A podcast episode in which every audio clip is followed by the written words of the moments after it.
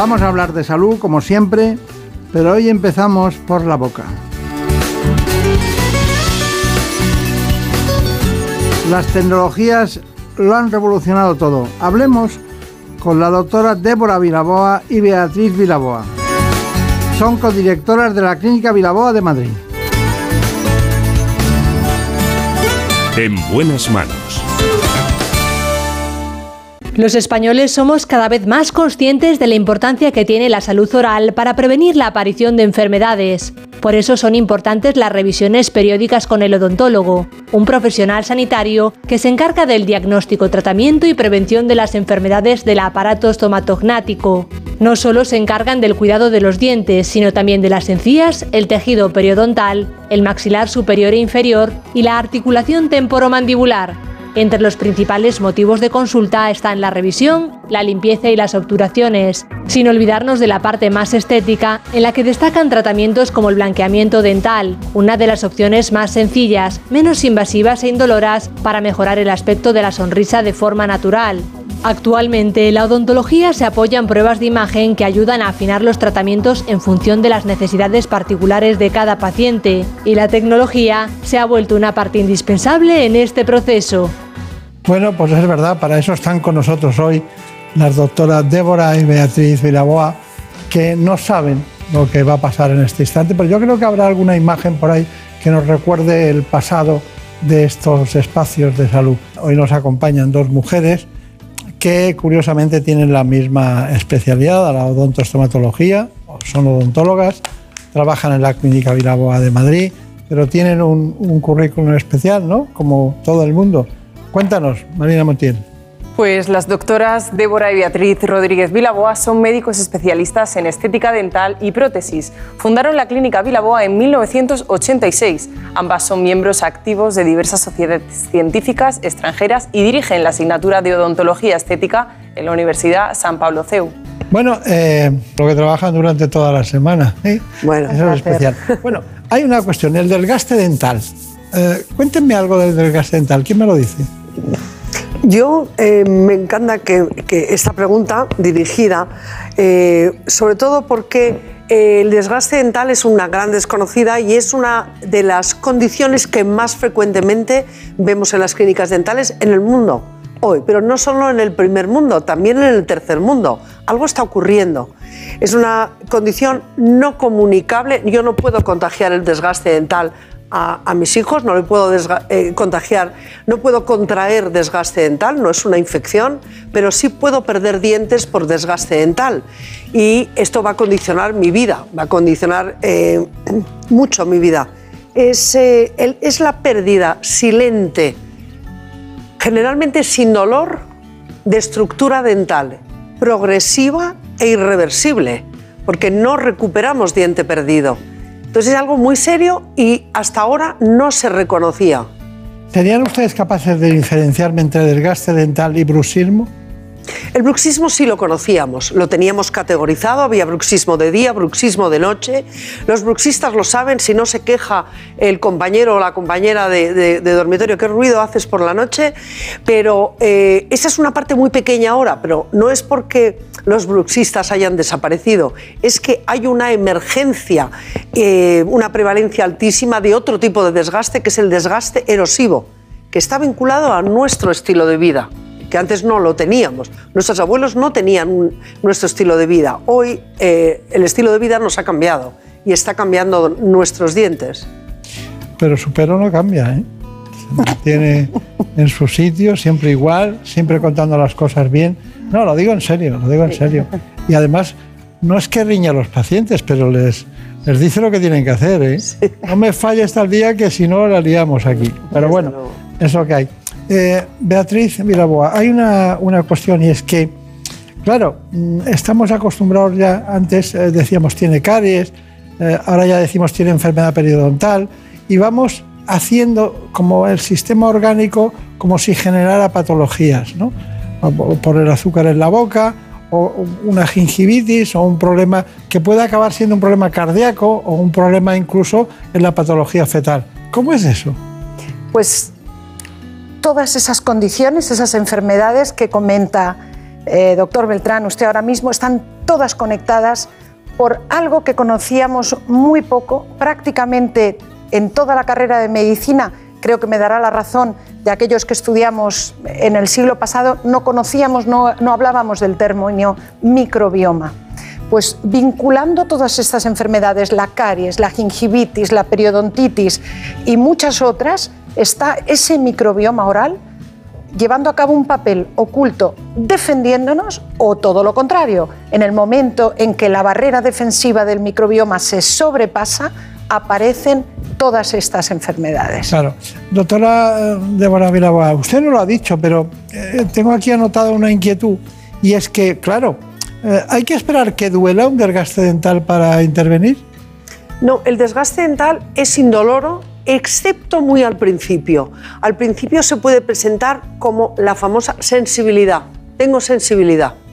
Entonces nosotros los dentistas buscábamos a ojo desnudo o con unas gafas, eh, depende de la edad del sujeto, un aumento, buscábamos alguna lesión visible. El problema es que muchas veces no hay lesión y el paciente tiene una sensibilidad. ¿Qué ocurre? Esto nos ha pasado a todos en algún momento de nuestra vida, no tenemos por qué estar enfermos, pero la sensibilidad viene porque estamos perdiendo mineral en el diente, ha cambiado nuestro microbioma, ya no, mm, nuestro diente está protegido por un biofilm del cual una parte muy importante son las bacterias, las bacterias de la placa, las bacterias buenas, y eso cambia, no nos defiende y entonces el diente pierde mineral. Ahí duele, poco, pero duele. Y vuelve a doler cuando el desgaste es tan grande que ha desaparecido cúspides, eh, ha desaparecido la anatomía y están los nervios al aire. Claro. Pero hay un lapsus de tiempo muy grande donde no hay dolor. Lo que ocurre es que eh, en realidad nosotros lo sabemos, sabemos que nos están pasando cosas en los dientes, piquitos, los dientes no se nos ven al sonreír, nuestra línea de sonrisa ha variado, uno se conoce la cara, no se reconoce, pero como no duele, no consultamos. Y es una lástima porque eh, consultado a tiempo se pueden hacer muchísimas cosas. Está bien. Bueno, pues antes de pasar al microbioma, que ya ha sido citado varias veces, eh, tenemos otras cuestiones, entre ellas la digitalización que forma parte ya del quehacer diario de especialistas como ustedes. Pero ustedes han hecho una, una clasificación del desgaste que tengo anotado como incipiente, moderado o severo. ¿Qué quiere eso decir? Bueno, es que el desgaste, eh, como todo en medicina, medimos el grado de la extensión de una enfermedad, el grado 1, grado 2, grado 3, y el desgaste eh, ha tenido siempre unas mediciones, unas escalas muy complejas que nos valen a nivel académico. Mi hermana Beatriz hizo la tesis doctoral sobre desgaste dental y lo utilizó académicamente. Sin embargo, no es práctica porque uno le dice a un paciente que tiene un índice de Bewe número X y no le dice nada. Entonces nosotros hace tiempo clasificamos el desgaste incipiente cuando había pequeños signos que solo el profesional podía detectar, moderado cuando se los enseñas al paciente y los ve, o severo cuando cualquiera se ha dado cuenta y el paciente viene porque le ha enviado a alguien para que se vea los dientes. Y esto es rápido de comunicar y cualquier persona de nuestro equipo sabe decirnos si el paciente es desgaste leve, o incipiente, moderado o severo. Bueno, muy bien, muy bien. Es una clasificación clínica muy interesante, pero aquí lo importante es el paciente. Marina Montiel, cuéntanos, eh, lo que hiciste es el trabajo sobre digitalización. Pues está claro que la tecnología se usa cada vez más en medicina y la odontología no se queda atrás. Hoy en día la digitalización está presente en todos los procesos, ya sean diagnósticos o terapéuticos. La doctora Débora Vilaboa nos lo ha explicado con mucho detalle. La digitalización es una de las herramientas más importantes de la medicina en el siglo XXI esta digitalización tiene dos aspectos muy beneficiosos para el paciente. Primero, es un instrumento para diagnosticar. Para nosotros hoy es imprescindible, desde las radiografías digitales, pasando por eh, las captaciones intraorales tridimensionales, pasando por lo que llamamos face scan, que es el reconocimiento facial, todo eso hacemos una sobreimposición, hacemos un match de todos esos archivos digitales y tenemos toda esa realidad tridimensional que nos permite saber cómo está, hasta dónde llega el daño, la pérdida de estructura dental, cómo están los tejidos, qué vamos a tener que hacer para poder regenerar esos tejidos y cómo vamos a ser de predecibles, porque esta digitalización no solamente es importante para la fase de diagnóstico, también para el tratamiento, para que eligiendo los materiales correctos podamos tener el mejor tratamiento, el más efectivo y el más predecible. Y a eso nos ha ayudado la digitalización. La digitalización te lleva a ser más efectivo, a respetar más los tejidos y a ser más predecible. Bueno, eso está muy bien, pero doctora, Beatriz eh, Miraboa, me gustaría mucho saber qué es la cirugía dental guiada y aparte de que estamos entrando en el territorio de los implantes, ¿para qué sirve? Pues la cirugía guiada es una de las especialidades que más precozmente se benefició del campo y de la tecnología, de la digitalización de la que estamos hablando. La cirugía guiada se basa en unas pruebas 3D en tres dimensiones que tomamos al paciente antes de realizar el tratamiento, donde en esas pruebas 3D, en esa radiología 3D, en esa reproducción digital de la cara del paciente, vamos a poder planificar la vía de entrada para la cirugía, vamos a poder, antes de realizar la cirugía, en nuestro estudio trabajando, planificar la navegación, por dónde vamos a navegar en el hueso del paciente para seleccionar los mejores eh, posicionamientos para la cirugía de implantes, para el posicionamiento del implante. Pero eh, hay mucha gente que no sabe que no solo es medicina interna, sino que también es tecnología, que también es radiología, que es muy multidisciplinar. Y yo le quería preguntar a la doctora Débora Vilagua, porque también es un arte, eh, un arte maravilloso. ¿Qué es un puente? Bueno, un puente, un puente el puente sobre el río Kwai, el puente del puente de Triana. El puente es eh, resolver la ausencia de un diente conectando dos pilares y simulando el diente eh, eh, entre esos dos pilares. Un puente puede ser de una pieza, por lo tanto afecta a dos y la pieza póntico, que se llama así, o puede ser de cuatro piezas, puede ser de cinco, tiene un límite cuando excede un número de pónticos el riesgo porque hay una flexión como con todos los materiales. Eh, eso es un puente. Hoy en día eh, mm, pensábamos que íbamos a dejar de hacer puentes porque íbamos a hacer solo implantes, pero no es cierto porque los implantes tienen en algunos pacientes limitaciones por falta de hueso o por medicación que puedan estar tomando o por tiempo, es decir, hay personas que pierden un diente y necesitan tenerlo resuelto en una semana. Está claro, está claro. Marina Montiel ha preparado un trabajo especial de lo que se llama hoy en día una disbiosis, ¿no? que es una alteración del, pH normal que debe tener la boca, que también tiene el suyo, igual que el líquido vaginal, igual que el oído, todas las zonas donde hay, diríamos, eh, líquidos especiales orgánicos que tenemos nosotros. Así que microbioma oral, por favor, hasta, hasta hace muy poco la prioridad de los dentistas era terminar con la caries y la placa, pero ahora se sabe que lo realmente importante es conseguir un equilibrio en el microbioma oral o lo que es lo mismo, en el conjunto de microorganismos que habitan en nuestra boca. Les contamos más detalle en este reportaje. El microbioma es el conjunto de bacterias, virus, hongos y células que residen en nuestro cuerpo y que nos protegen de agresiones externas. Esto a nivel de la cavidad oral constituye la primera línea de defensa del cuerpo. Porque sin microbioma oral o con un microbioma oral alterado, lo que conocemos como disbiosis, no estamos sanos. Y por esta razón es tan importante evitar estas alteraciones cuidando la salud de nuestra boca. Llevar una vida equilibrada en general nos ayudará, pero... El microbioma oral está es sujeto a una agresión constante. Principalmente por una higiene bucal que utiliza cada vez más antisépticos, detergentes o metales que dañan esta barrera natural. Y por ello surge un nuevo concepto. Que busca reconciliar la higiene oral y el microbioma oral para que no se agreda. Algo que se consigue con fórmulas dentríficas que contienen prebióticos, antiinflamatorios y antioxidantes naturales y que ayudan a evitar la temida disbiosis relacionada con enfermedades cardiovasculares, con enfermedades neurológicas como el Parkinson, también con enfermedades como la diabetes, con cáncer. Es decir, la evidencia científica es muy importante avances científicos que nos ayudan a entender qué es lo realmente importante para el cuidado de nuestra boca. Con las doctoras Vilaboa da la impresión de que estamos hablando desde Cabo Cañaveral o desde la NASA, ¿no? porque estamos entrando en un territorio que la proximidad a veces del especialista, el dentista tradicional, eh, es más alejada de, de esta proximidad de la ciencia que ellas nos cuentan y con las que se aprende mucho. Ellas llevan mucho tiempo trabajando el tema del micro, microbioma, siempre lo, han, siempre lo, han tratado y ahora le están dando cuerpo de doctrina. ¿Es así? Sí, el microbioma realmente eh, eh, es algo que conocemos instintivamente, instintivamente, y quien eh, no lo tiene en consideración eh, sufre.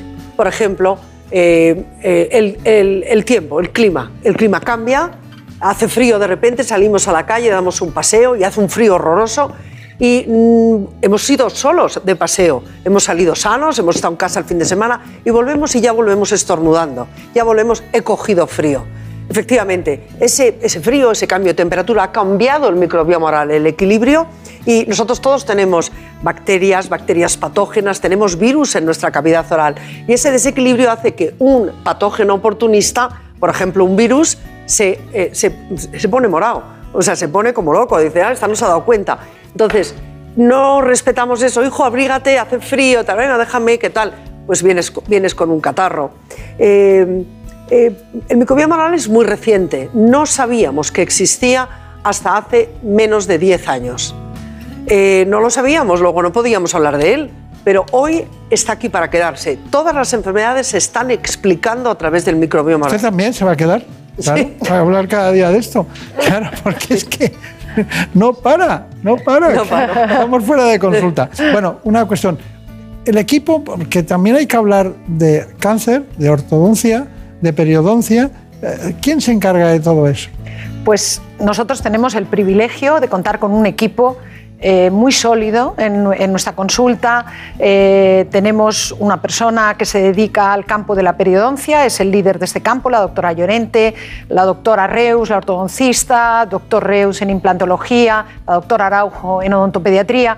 Contamos con un equipo sólido que nos da la capacidad de eh, ese enfoque multidisciplinar cuando atendemos a nuestros pacientes, que es hoy un privilegio de la medicina.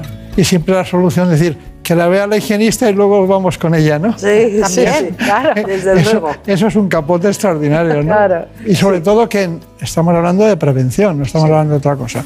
Bueno, eh, tengo aquí un interés especial, implantes. Nueva York, usted sabe quién ha estado por allí. Nueva York, de su equipo. Y la ortodoncia y concretamente los implantes. Marina Montiel. En cuanto a los tratamientos, la ortodoncia y los implantes han experimentado una evolución espectacular en la última década. Los doctores Débora y José Manuel Reus nos lo cuentan en el siguiente reportaje.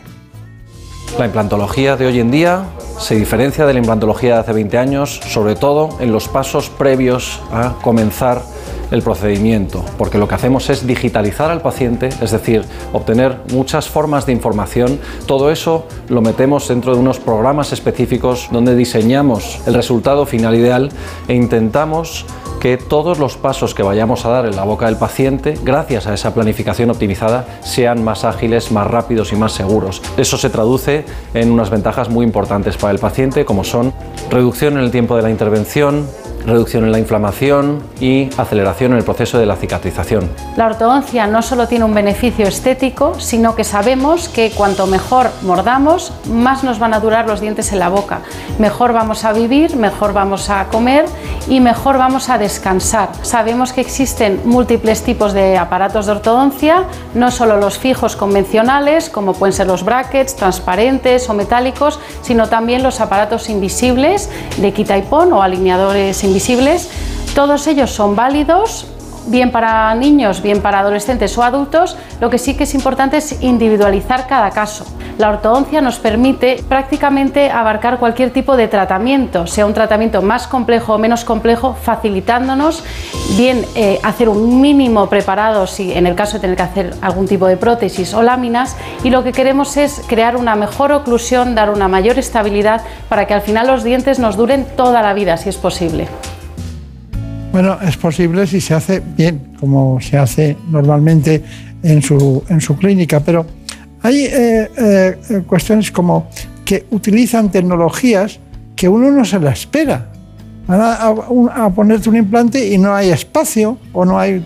Y eso le llamo yo el arte de la odontostomatología. Eh, ¿Cuál es la dificultad más grande que tiene un implantólogo? A ver, eh, la- en general los casos eh, que vemos son casos con dificultad. Es decir, no es, eh, hay pocos casos que son eh, facilísimos. Hay ciertas cosas complejas, falta de espacio, hay colapso, hay compromisos genéticos o adquiridos en la primera infancia. Pero por eso el equipo multidisciplinario, la, la- la digitalización, previsualizamos, hacemos, hacemos una cosa que hoy hacemos una copia virtual del paciente. Hacemos una copia virtual del paciente, tardamos en hacerla unos minutos y le decimos al paciente, ahora nosotros vamos a poder trabajar, planificar, estudiar sin que esté en la clínica. Eso la gente era lo que quería hace años. Hoy lo hemos conseguido. Bueno, eso está fenomenal. Es que tengo tantas ganas de saber más, porque claro, ustedes lo cuentan muy bien y no es fácil, no es fácil, porque trasladar la odontostomatología con digitalización, con implantes, al lenguaje no verbal, a la inquietud de los pacientes es muy difícil. Bueno, eh, cuénteme, usted cuando se encuentra con, con un determinado paciente, un determinado paciente ¿cómo, cómo le convence del, del microbioma oral? ¿Cómo le convence? ¿Con algún tipo de pasta especial? ¿Con algún tipo de dentífrico especial? ¿Cómo lo hace? Bueno, pues hoy, como veíamos antes, el, el- el nuevo concepto es tratar de reconciliar la higiene oral, que es imprescindible y que sabemos que es eh, un paso absolutamente vinculado a la salud general de nuestros pacientes, de la mano de eh, nuevas, nuevos enfoques que permiten ese respeto absoluto al microbioma, porque el microbioma es una defensa muy sólida, con mucha resiliencia, pero también muy frágil al desafío diario. Con lo cual, hoy sí hay composiciones en la farmacia, dentíficos en la farmacia, para el cuidado del microbioma oral. Eh, son eh, composiciones de higiene de dentíficos muy reciente, en concreto hay una línea que además es de desarrollo español. Y eh, bueno, pues ya está aquí el microbioma, como decía la doctora, eh, mi hermana Débora, ha venido este concepto y este conocimiento para quedarse y eso es importante. No me está hablando del Yotubel, Estoy hablando de Yotuel. ¿no? Estoy hablando de Yotuel. Está bien.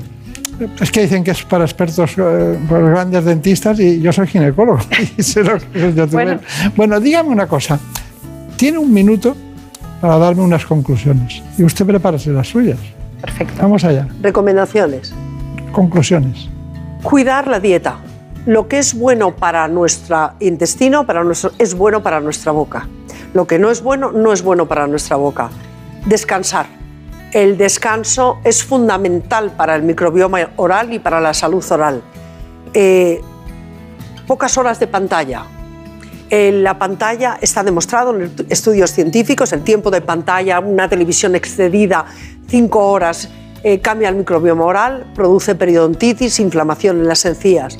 Hacer ejercicio moderado y vida al aire libre. Hacer ejercicio moderado mejora la periodontitis y, cambia la disbiosis en la homeostasis. Es decir, eh, sentido común. Vale, Sentido común. sentido común. Mi Doctora conclusión, Beatriz. doctor, yo seguiría con el mensaje que siempre repetimos de que tenemos que ir a nuestro dentista, hay que confiar, hay que acudir periódicamente, cada seis meses. Los dentistas somos profesionales de la salud con equipos muy bien formados que podemos dar grandes consejos para la salud, no solo a nivel oral, sino salud oral cada vez con evidencia científica de mayor peso vinculada a la salud general. Por lo tanto, mi consejo, mi conclusión, vayamos y visitemos y confiemos en nuestros dentistas. Si pudiera yo añadir, en España tenemos un nivel de odontología altísimo, tan alto que cuando nosotros eh, viajamos, viajamos eh, con frecuencia, nos sentimos muy orgullosas.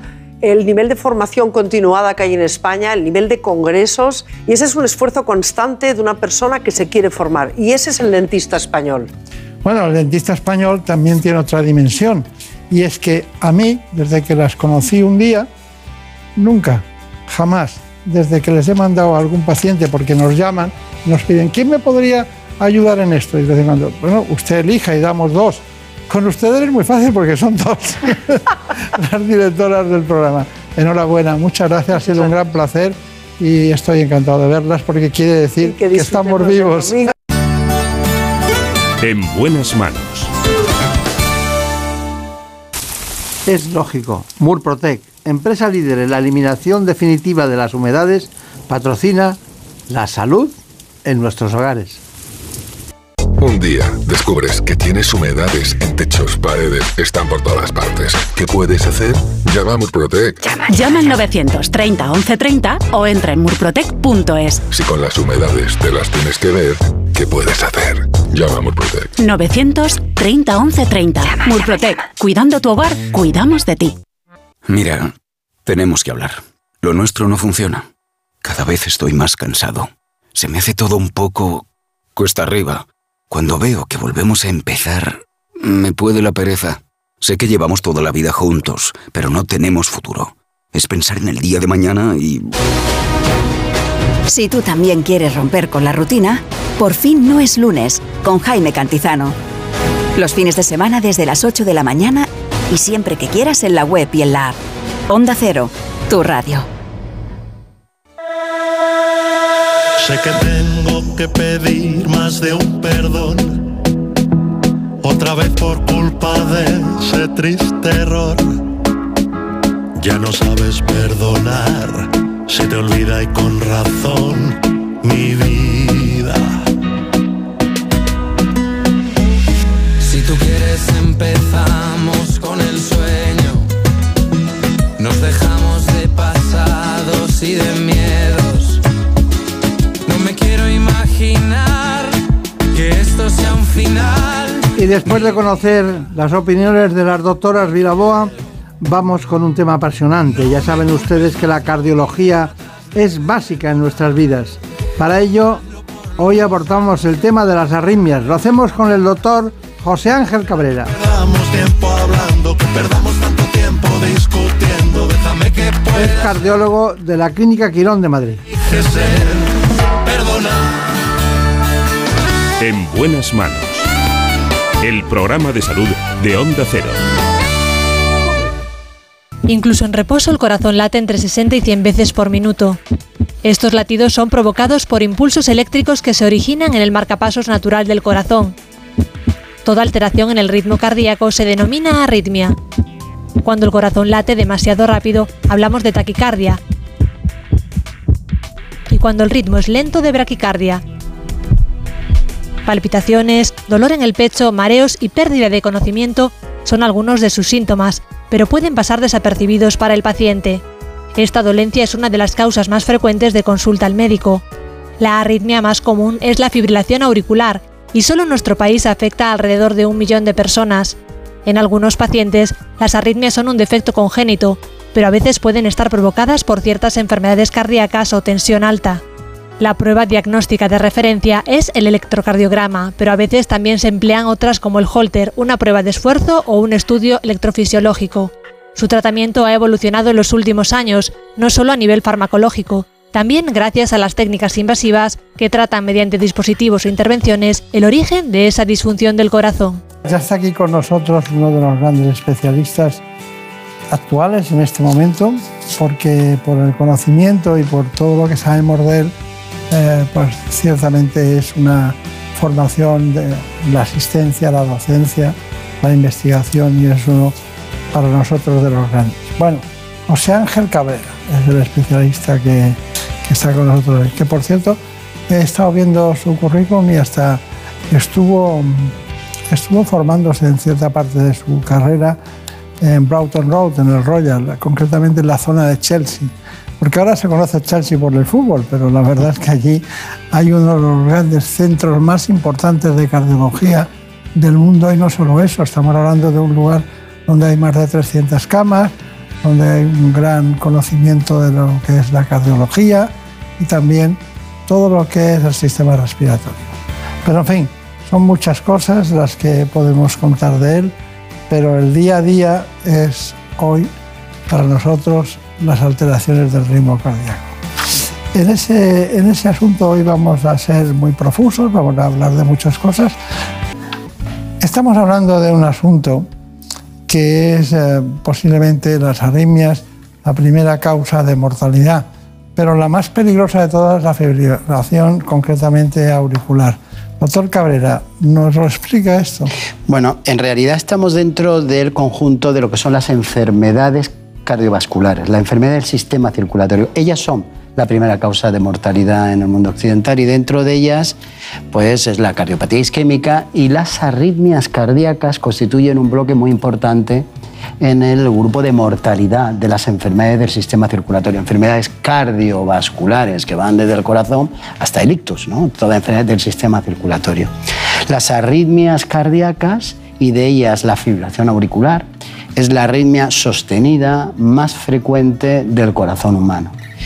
¿Por qué es importante la fibrilación auricular? Por sus consecuencias. Las consecuencias de mortalidad y morbilidad son muy altas. ¿Por qué? Porque puede producir ictus, los accidentes cerebrovasculares, las embolias cerebrales, y eso tiene una enorme trascendencia en la vida de las personas. Las personas quedan con secuelas incluso tienen riesgo de mortalidad. Abordar la fibrilación auricular es clave para mejorar el bienestar de la sociedad, sin duda. Hay un riesgo altísimo en la población, son un 4% de la población.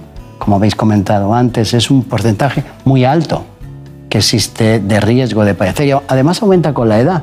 Cuando tenemos, alcanzamos edades de 70, 80, por 80 años, podemos tener un 20% de riesgo de fibrilación auricular. Por lo tanto, es un problema sociosanitario muy importante. Claro, claro.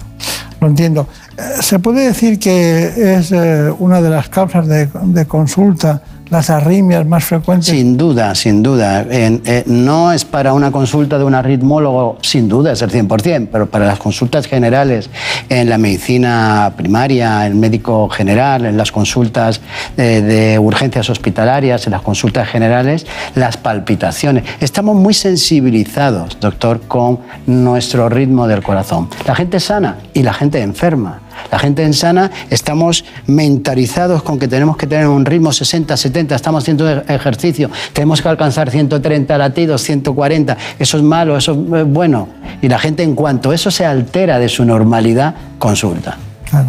Estaríamos con usted toda la mañana, pero vamos a darle algo de brevedad para poder entender todo, que hasta ahora me parece que no, no hay discusión que se entiende todo. Pero me gustaría saber cuáles son los factores de riesgo más importantes. Tenemos factores que podemos alterar, que son, pues, podemos controlar el tabaco, la hipertensión arterial, podemos controlar la obesidad, podemos controlar la diabetes. La diabetes es como un cáncer de las arterias coronarias, es un factor muy importante. Otro no podemos modificar. No podemos modificar hacernos mayores, no podemos modificar cuando perdemos la protección de los estrógenos, no podemos modificar nuestra raza.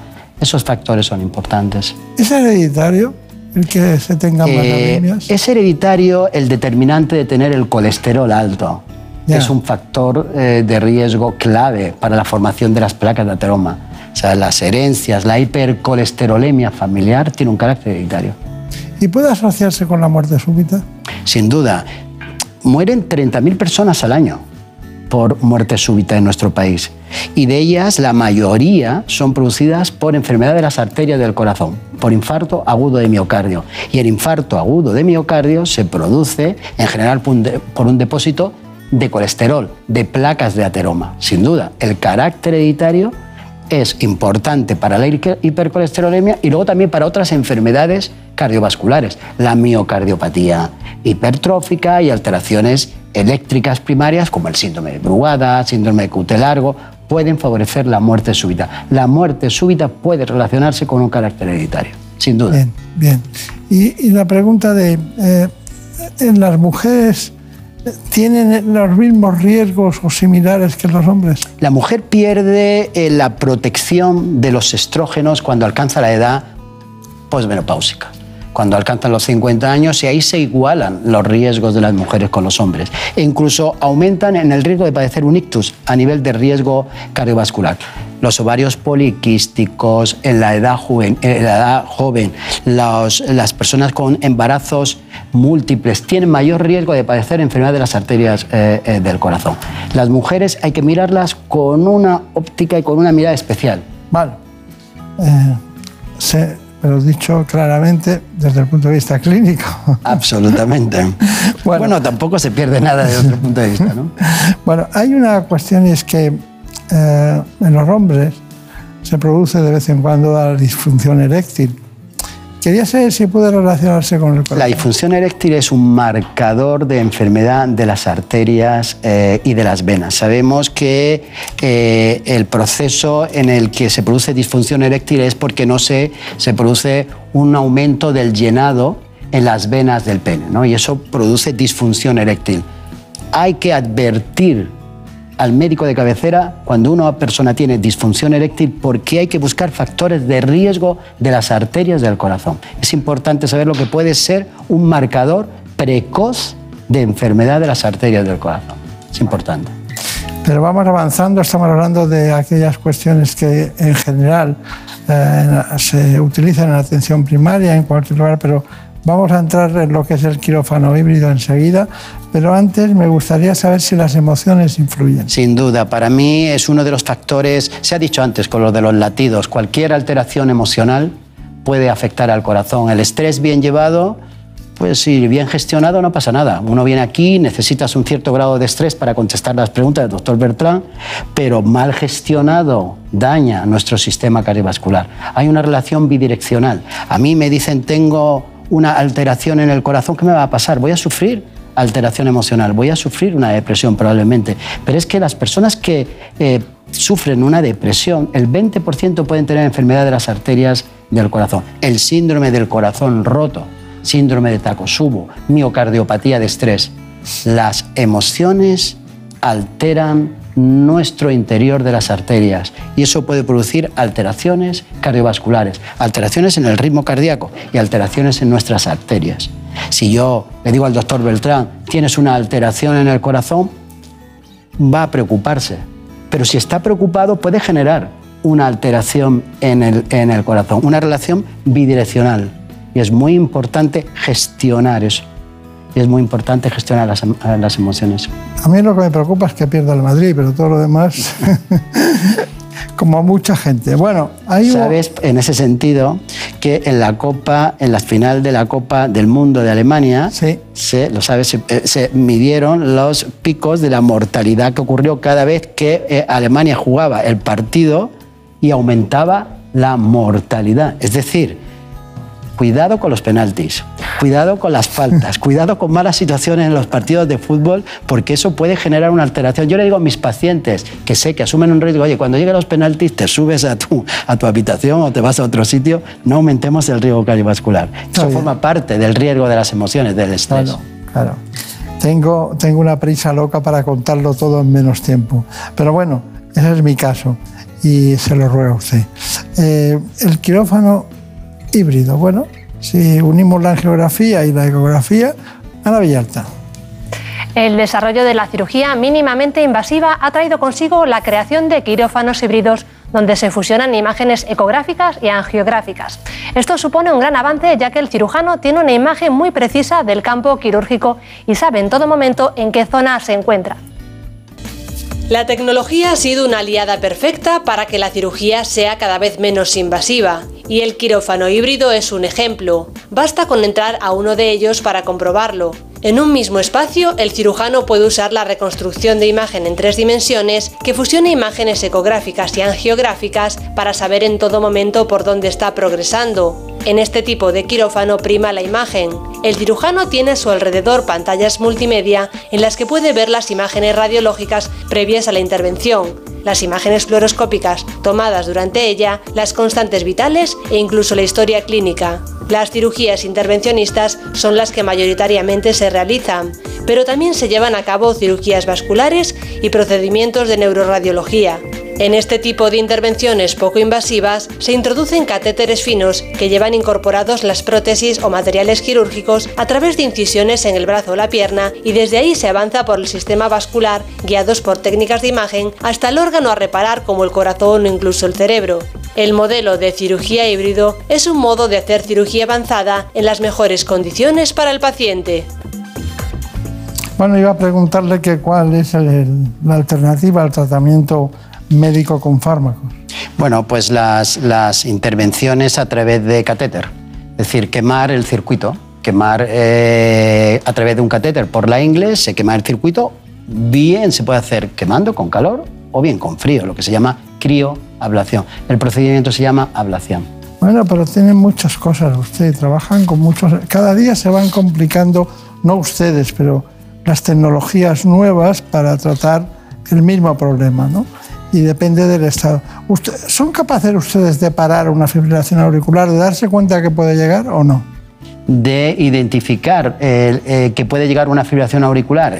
Evidentemente hay personas con aurículas muy grandes, pacientes que pueden tener hipertensión arterial, que tienen mayor predisposición a, desarrollar una fibrilación auricular. Pacientes con ciertas cardiopatías, como la estenosis de la válvula mitral, pueden favorecerlo. Sin duda podemos eh, detectarlo. Bien.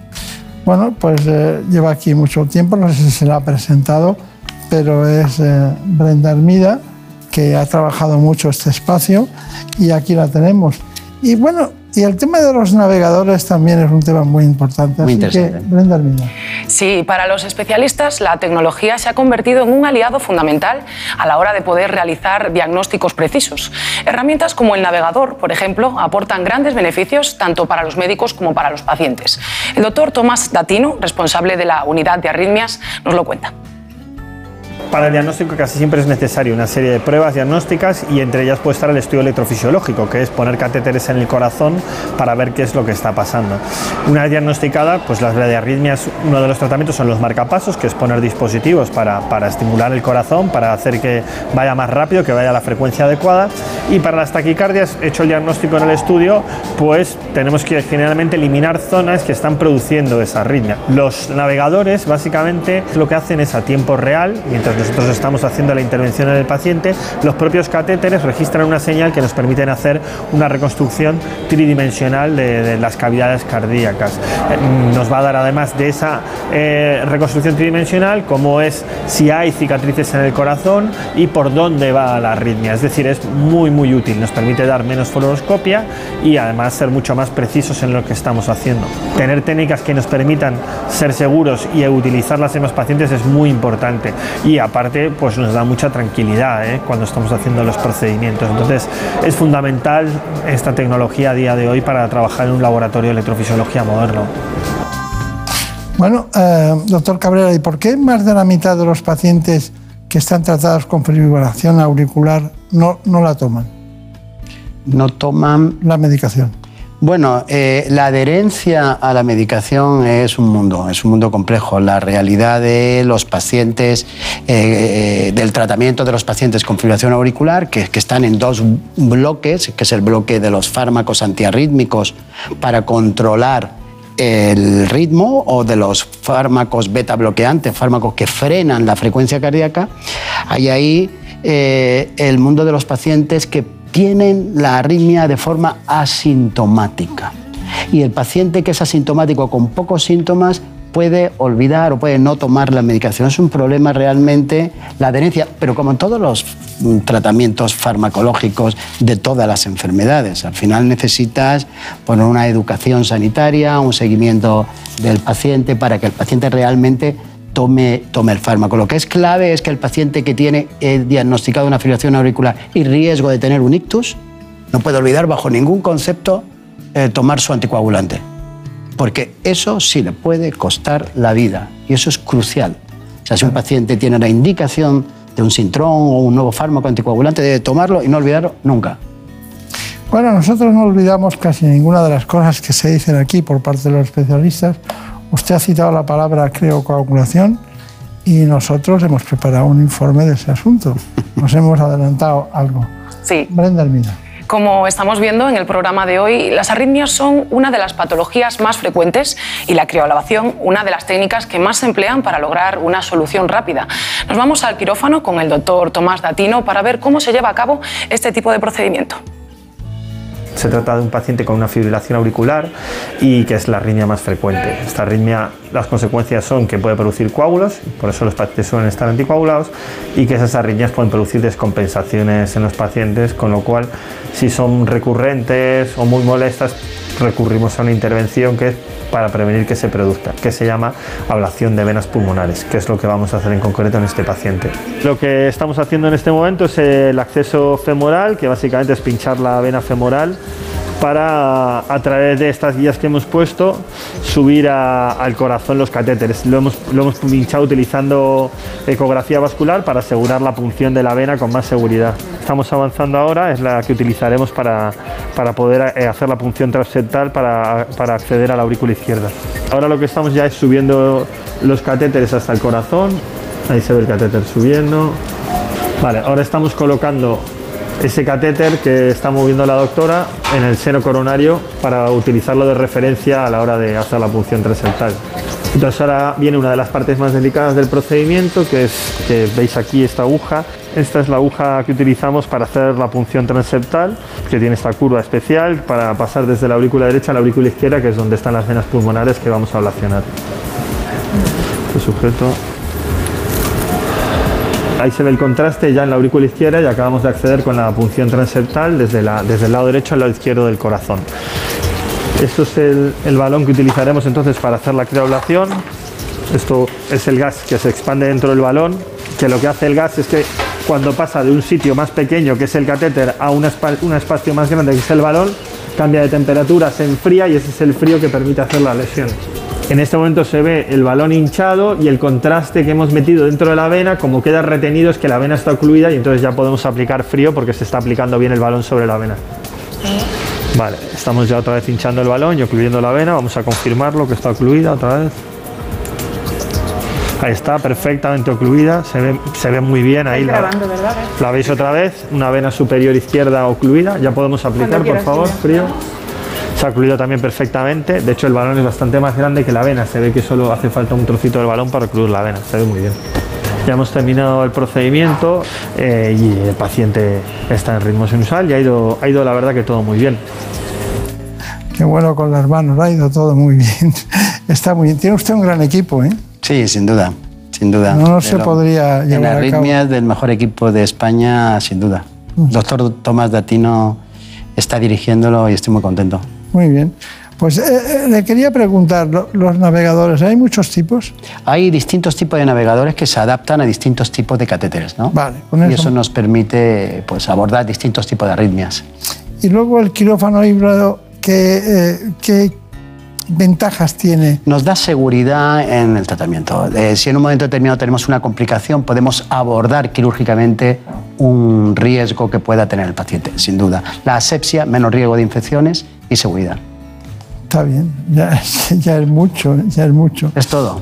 Bueno, eh, ¿hacia dónde estamos dirigiendo en la actualidad el diagnóstico de las patologías arrítmicas? Yo creo que entramos en el mundo de la genética, de la genética y determinaciones eh, genéticas a los pacientes, en el mundo de los biosensores, todo el mundo está registrando el electrocardiograma por, por el reloj, por eh, la tensión arterial y estamos entrando en el mundo de la imagen cardiovascular muy precisa, precisa en cada paciente. ¿no?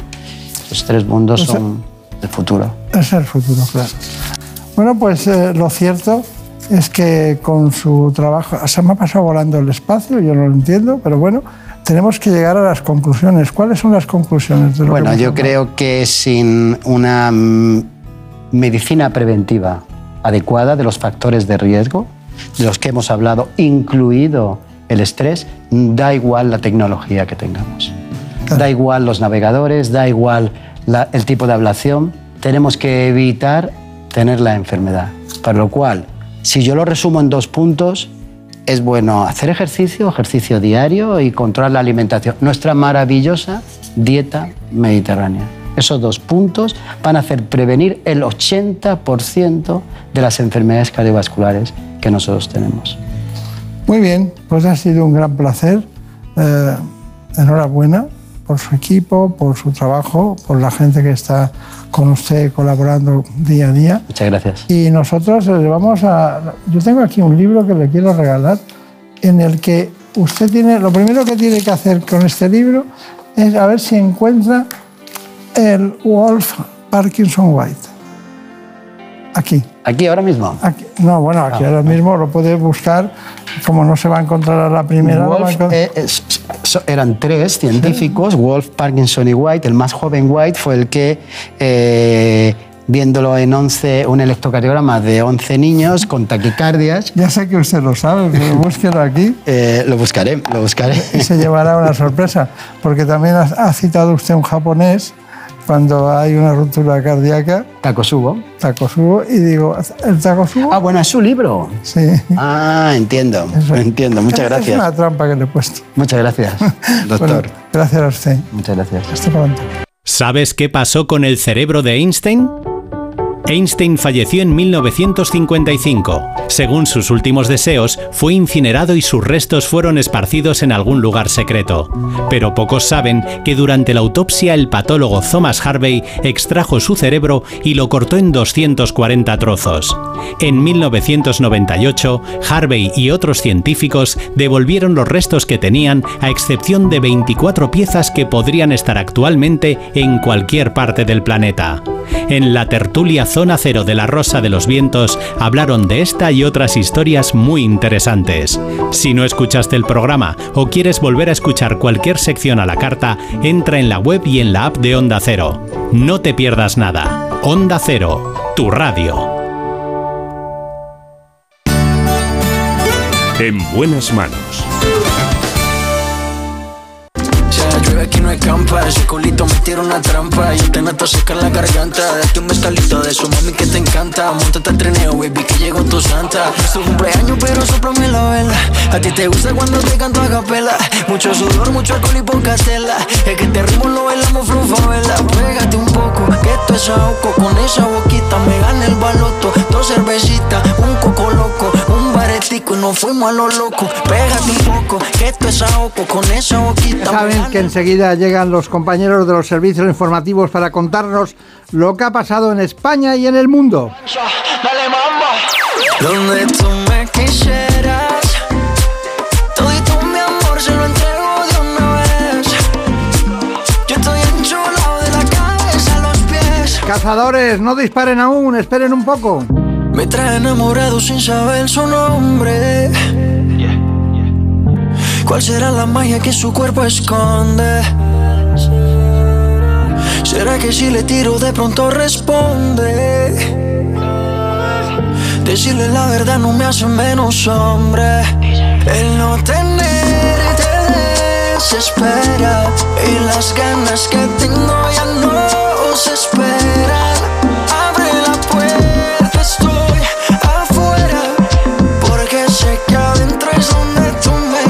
Me quisieras. Donde tú me quisieras. Todito mi amor se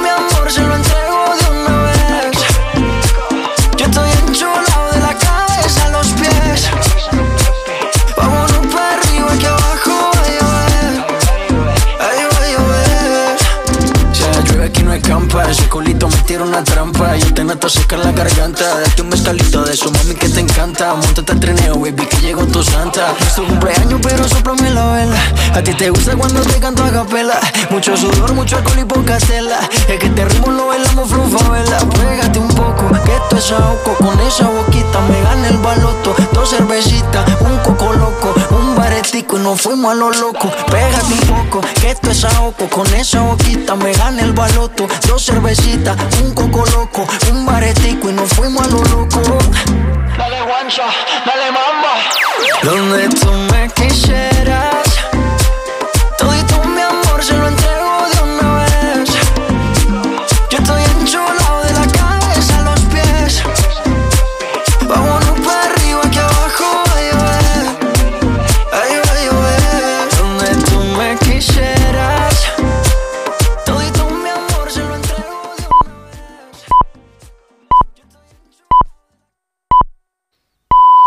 Son las 5 de la mañana, las 4 en la comunidad canaria.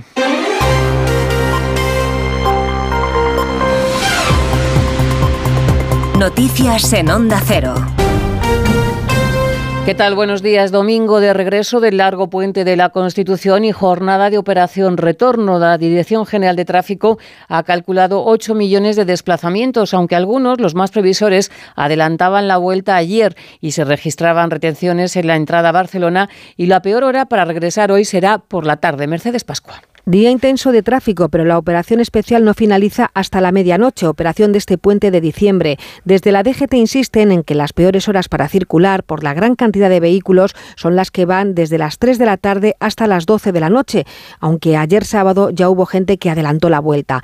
Este domingo a los trayectos de vuelta se unen también, sobre todo en las grandes ciudades, los recorridos a zonas comerciales y a espacios de ocio. La operación especial de tráfico del puente Constitución Inmaculada comenzó a las 3 de la tarde del martes 5 de diciembre. Durante estos días han tenido lugar casi 8 millones de desplazamientos de vehículos, un incremento de más del 17% respecto al año pasado. El puente ha llenado las plazas hoteleras en capitales como Madrid, Barcelona o Sevilla y los destinos de sol como el Mediterráneo o Málaga han alcanzado el 90% de ocupación y las estaciones de esquí han rozado el 80%. Y eso que los precios han aumentado en este puente un 20%. La afluencia de turistas en el centro de las ciudades marca un récord para el sector del comercio. Pues fenomenal, todo muy bonito, mucha gente y nada, con muy buen ambiente. Estamos tan contentos de haber venido, pero bueno, ya hemos hecho alguna compra. La verdad que mucho más, mucha más gente que otras veces que he venido. Pues venimos a probar suerte, a ver si nos toca el gordo. Pues cuatro horas, todos los años, pero yo siempre vengo a la cola, porque me lo paso de puta madre. En Madrid ha quedado restablecida la circulación entre la estación de Atocha y la estación de Recoletos después de los incidentes tras descarrilar un tren el pasado martes y el pasado viernes. El ministro de Transportes, Óscar Puente, ha publicado el informe realizado por Adif y concluye que uno de los incidentes se debió a una rotura de una aguja, pero en el otro caso no hay una causa todavía clara. En la Comunidad de Madrid hay malestar y quieren una reunión urgente con el ministro, tal y como explica la consejera de Cultura, Marta Rivera de la Cruz. Eh, se están produciendo cada vez con más frecuencia. Hasta ahora, afortunadamente, no ha pasado nada verdaderamente grave, más que las grandes incomodidades de los ciudadanos, que ya es bastante, pero mm, si realmente el Gobierno no hace una apuesta por cercanías de Madrid, si no hace esas inversiones que hace tiempo que venimos reclamando, a lo mejor que tenemos que lamentar algo mucho más grave. Eh, digamos que la suerte nos está dando varios avisos, pero de verdad esa inversión en cercanías es realmente necesaria, no es un capricho que se pide porque sí.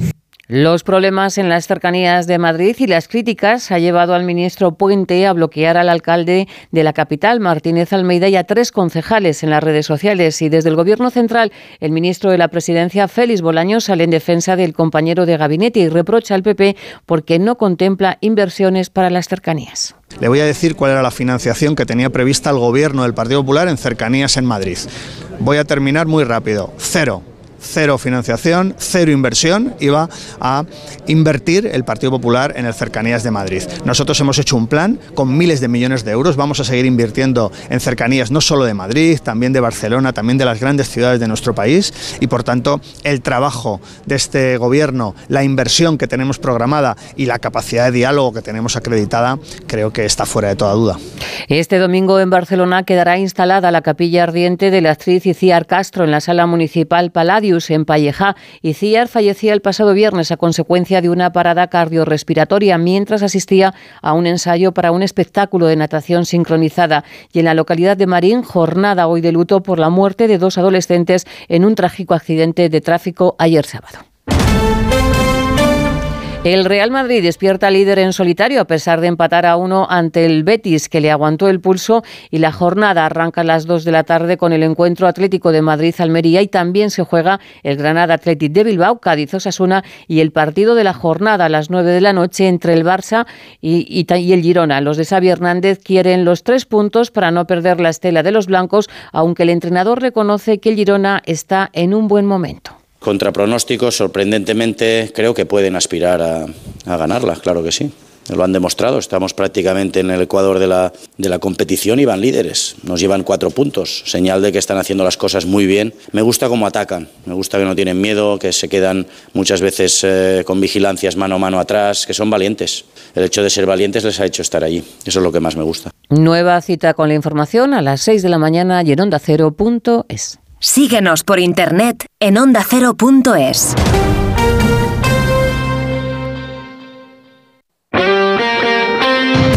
Este domingo, el mejor deporte en Radio Estadio, desde las 2 de la tarde en Onda Cero.es, en la app y en el 954 de la Onda Media de Madrid.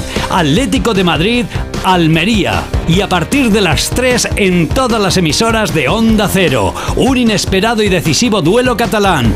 Barcelona-Girona. Además, Granada Athletic. Cádiz Osasuna, el Mundial Femenino de Balonmano y la Liga ACB de Baloncesto. Todo esto y mucho más este domingo en Radio Estadio con Edu García. Te mereces esta radio. Onda Cero, tu radio.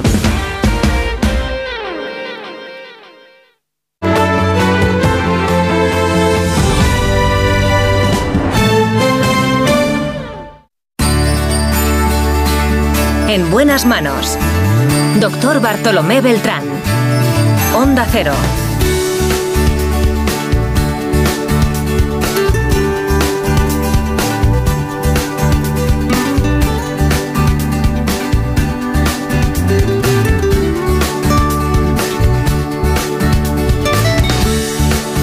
Aquí seguimos, Nacho Arias y Marta López Llorente.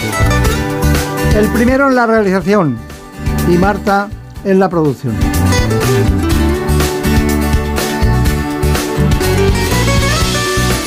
Vamos a hablar de salud como siempre. Ya saben que la salud no la cambia ni el gobierno. La salud es nuestra primera libertad.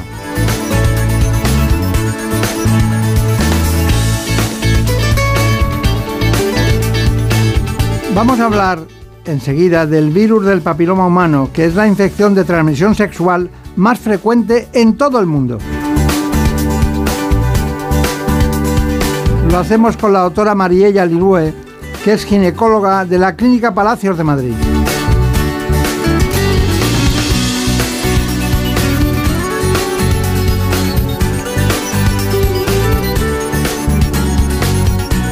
Les invito a que conozcan este informe. En buenas manos. El programa de salud de Onda Cero. La infección por el virus del papiloma humano está considerada la enfermedad de transmisión sexual más frecuente del mundo. De hecho, se estima que el 80% de las personas sexualmente activas han estado en contacto con algún tipo de virus de papiloma y contraerán la infección alguna vez en la vida. Se transmite por contacto sexual, con o sin penetración. Es suficiente el contacto entre mucosas. Aunque la mayoría de estas infecciones desaparecen por sí solas sin causar problemas, la vacunación en torno a los 12 años es la mejor forma de prevención. Además, se deben evitar prácticas sexuales de riesgo utilizando preservativo. Esta enfermedad infecciosa no solo afecta a las mujeres, de hecho el VPH afecta a ambos sexos. No es una patología que haya que tomarse a la ligera. Además, el cáncer de cervix, aunque es poco común, es el que más se relaciona con el VPH. Este virus es responsable de aproximadamente el 5% de los cánceres que pueden ser diagnosticados tanto a hombres como a mujeres a lo largo de su vida. Bueno, llevamos bastantes instantes aquí esperando a la doctora Mariela Lilue. ¿Lilue? No Lilue, Lilue. Lilue. Bueno, es un tema apasionante el de la transmisión sexual por virus del papiloma eh, humano. Es algo que mm, uno no sabe cómo afrontarlo, está relacionado con la vida, con los afectos, las emociones, la sexualidad. Y es eh, difícil, aunque hayamos encontrado una vacuna. Ya teníamos la citología, sabemos lo que es una colonización de cuello cuando nos encontramos un cáncer, pero es un tema complicado y difícil, ¿no? Sí, el, virus del papiloma humano o, eh, VPH, como lo conocemos todos, pues es el virus más prevalente de transmisión sexual que tenemos. Y sabemos que hasta el 80% de la población en algún momento va a tener contacto con el virus del papiloma. Y sí, es complicado en la consulta hablar del tema, o sea, al, ser de transmisión sexual, es complicado abordarlo en la consulta con las pacientes. Creo que ya lo hacemos cada vez con más fluidez y con más facilidad. Y al, al tener tantas eh, medidas preventivas para el virus, tanto de forma primaria como secundaria, pues cada vez damos más herramientas para poder hablar eh, de esto con nuestras pacientes de consulta y para poder darle una solución. Está muy bien, estoy seguro que la encontraremos a lo largo del espacio. Bueno, tenemos un invitado que me gustaría saber su currículum. Es eh, Mariela Lee Nue, ¿eh? para no confundirnos, no es fácil, ¿no? pero bueno, eh, yo les diré algún día qué nacionalidad es la suya, porque dicho así parece que puede ser china o japonesa, pero no lo es, no lo es. No. Se equivocan, se equivocan. Bueno, vamos con su, con su currículum. La doctora Marila Lilo es especialista en ginecología, obstetricia, medicina sexual y reproductiva. Con una larga trayectoria en investigación clínica y protocolos dirigidos a la mujer, es actualmente la directora médica de la Clínica Palacios. Bueno, conocido el currículum, nosotros siempre tenemos tendencia a que conozcan en profundidad el tema, el tema de hoy. ¿Cuál es la característica más importante que se encuentra usted? Sé que son muchas, pero dígame algo que le sorprenda del virus del papiloma humano.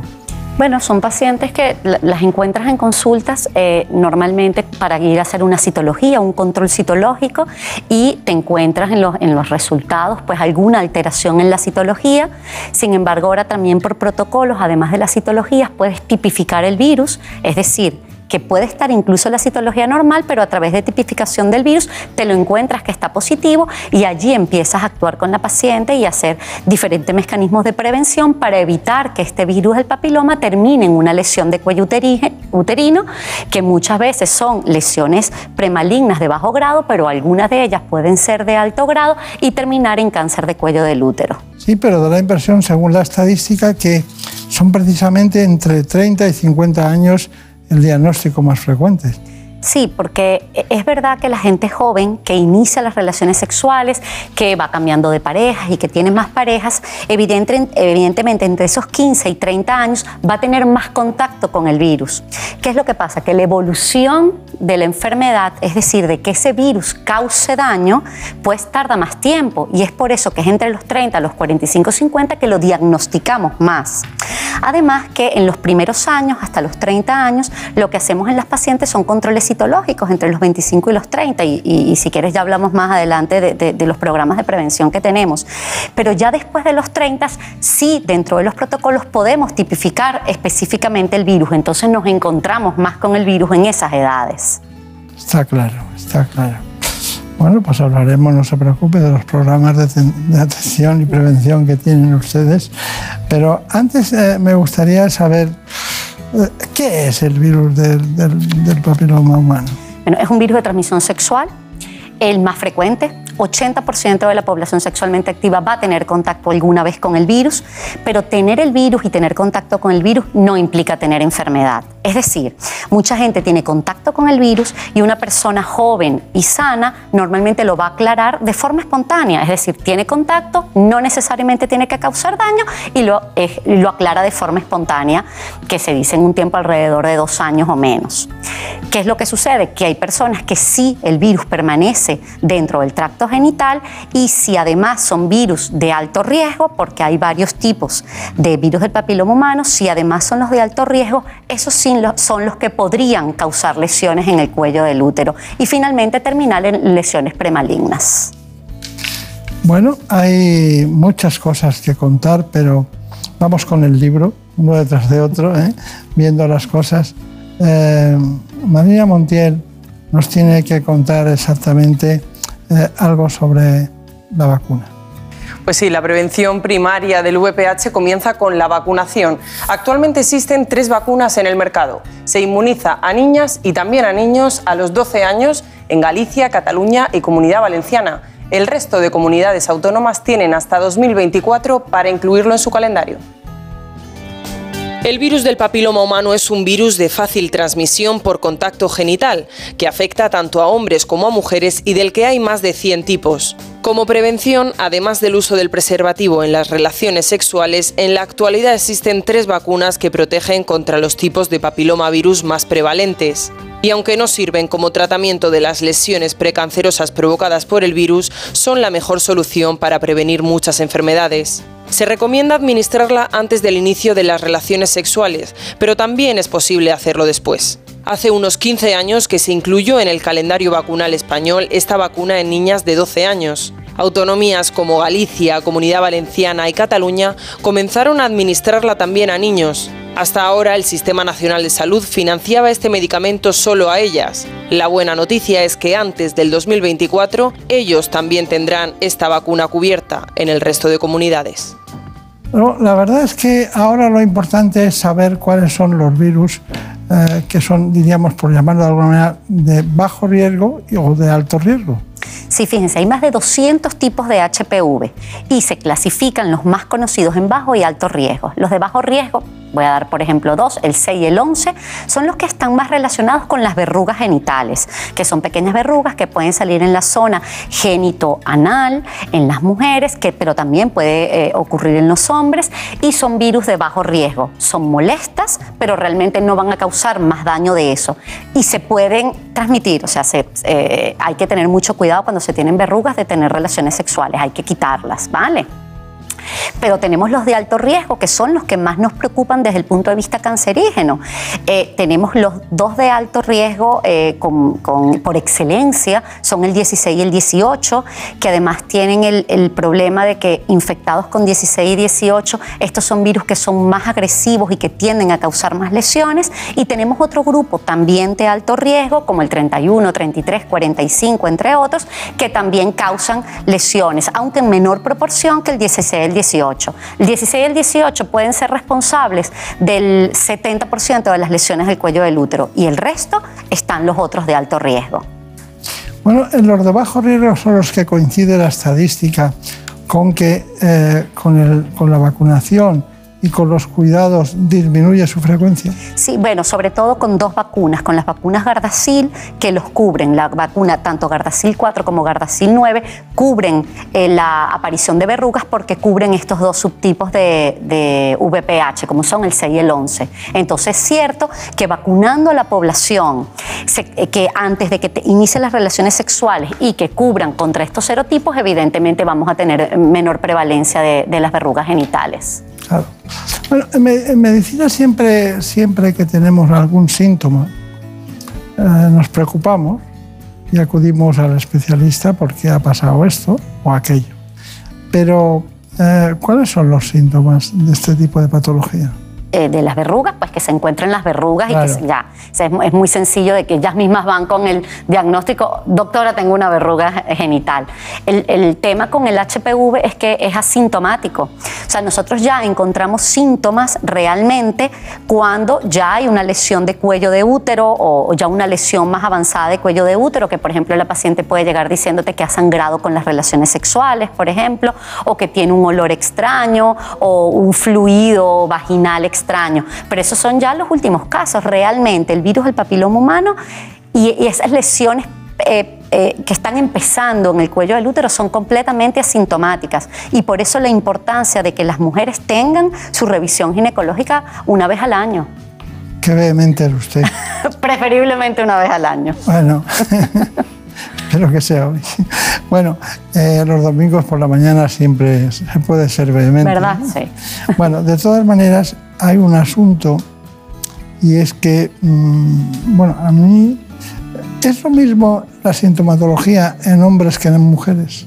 Es, son asintomáticos. Las verrugas aparecen y lo ven, pero también en hombres son asintomáticas la infección por el papiloma. Está bien. Bueno, Marina Montiel, tenemos una información profunda de la infección por el virus. Vamos con ella. Sí, porque las infecciones de transmisión sexual van en aumento y la población en muchas ocasiones no está correctamente informada. Temen más a un embarazo que a contagiarse de una de estas enfermedades. Los hombres son los más afectados, pero en mujeres han aumentado más de un mil por ciento en una década.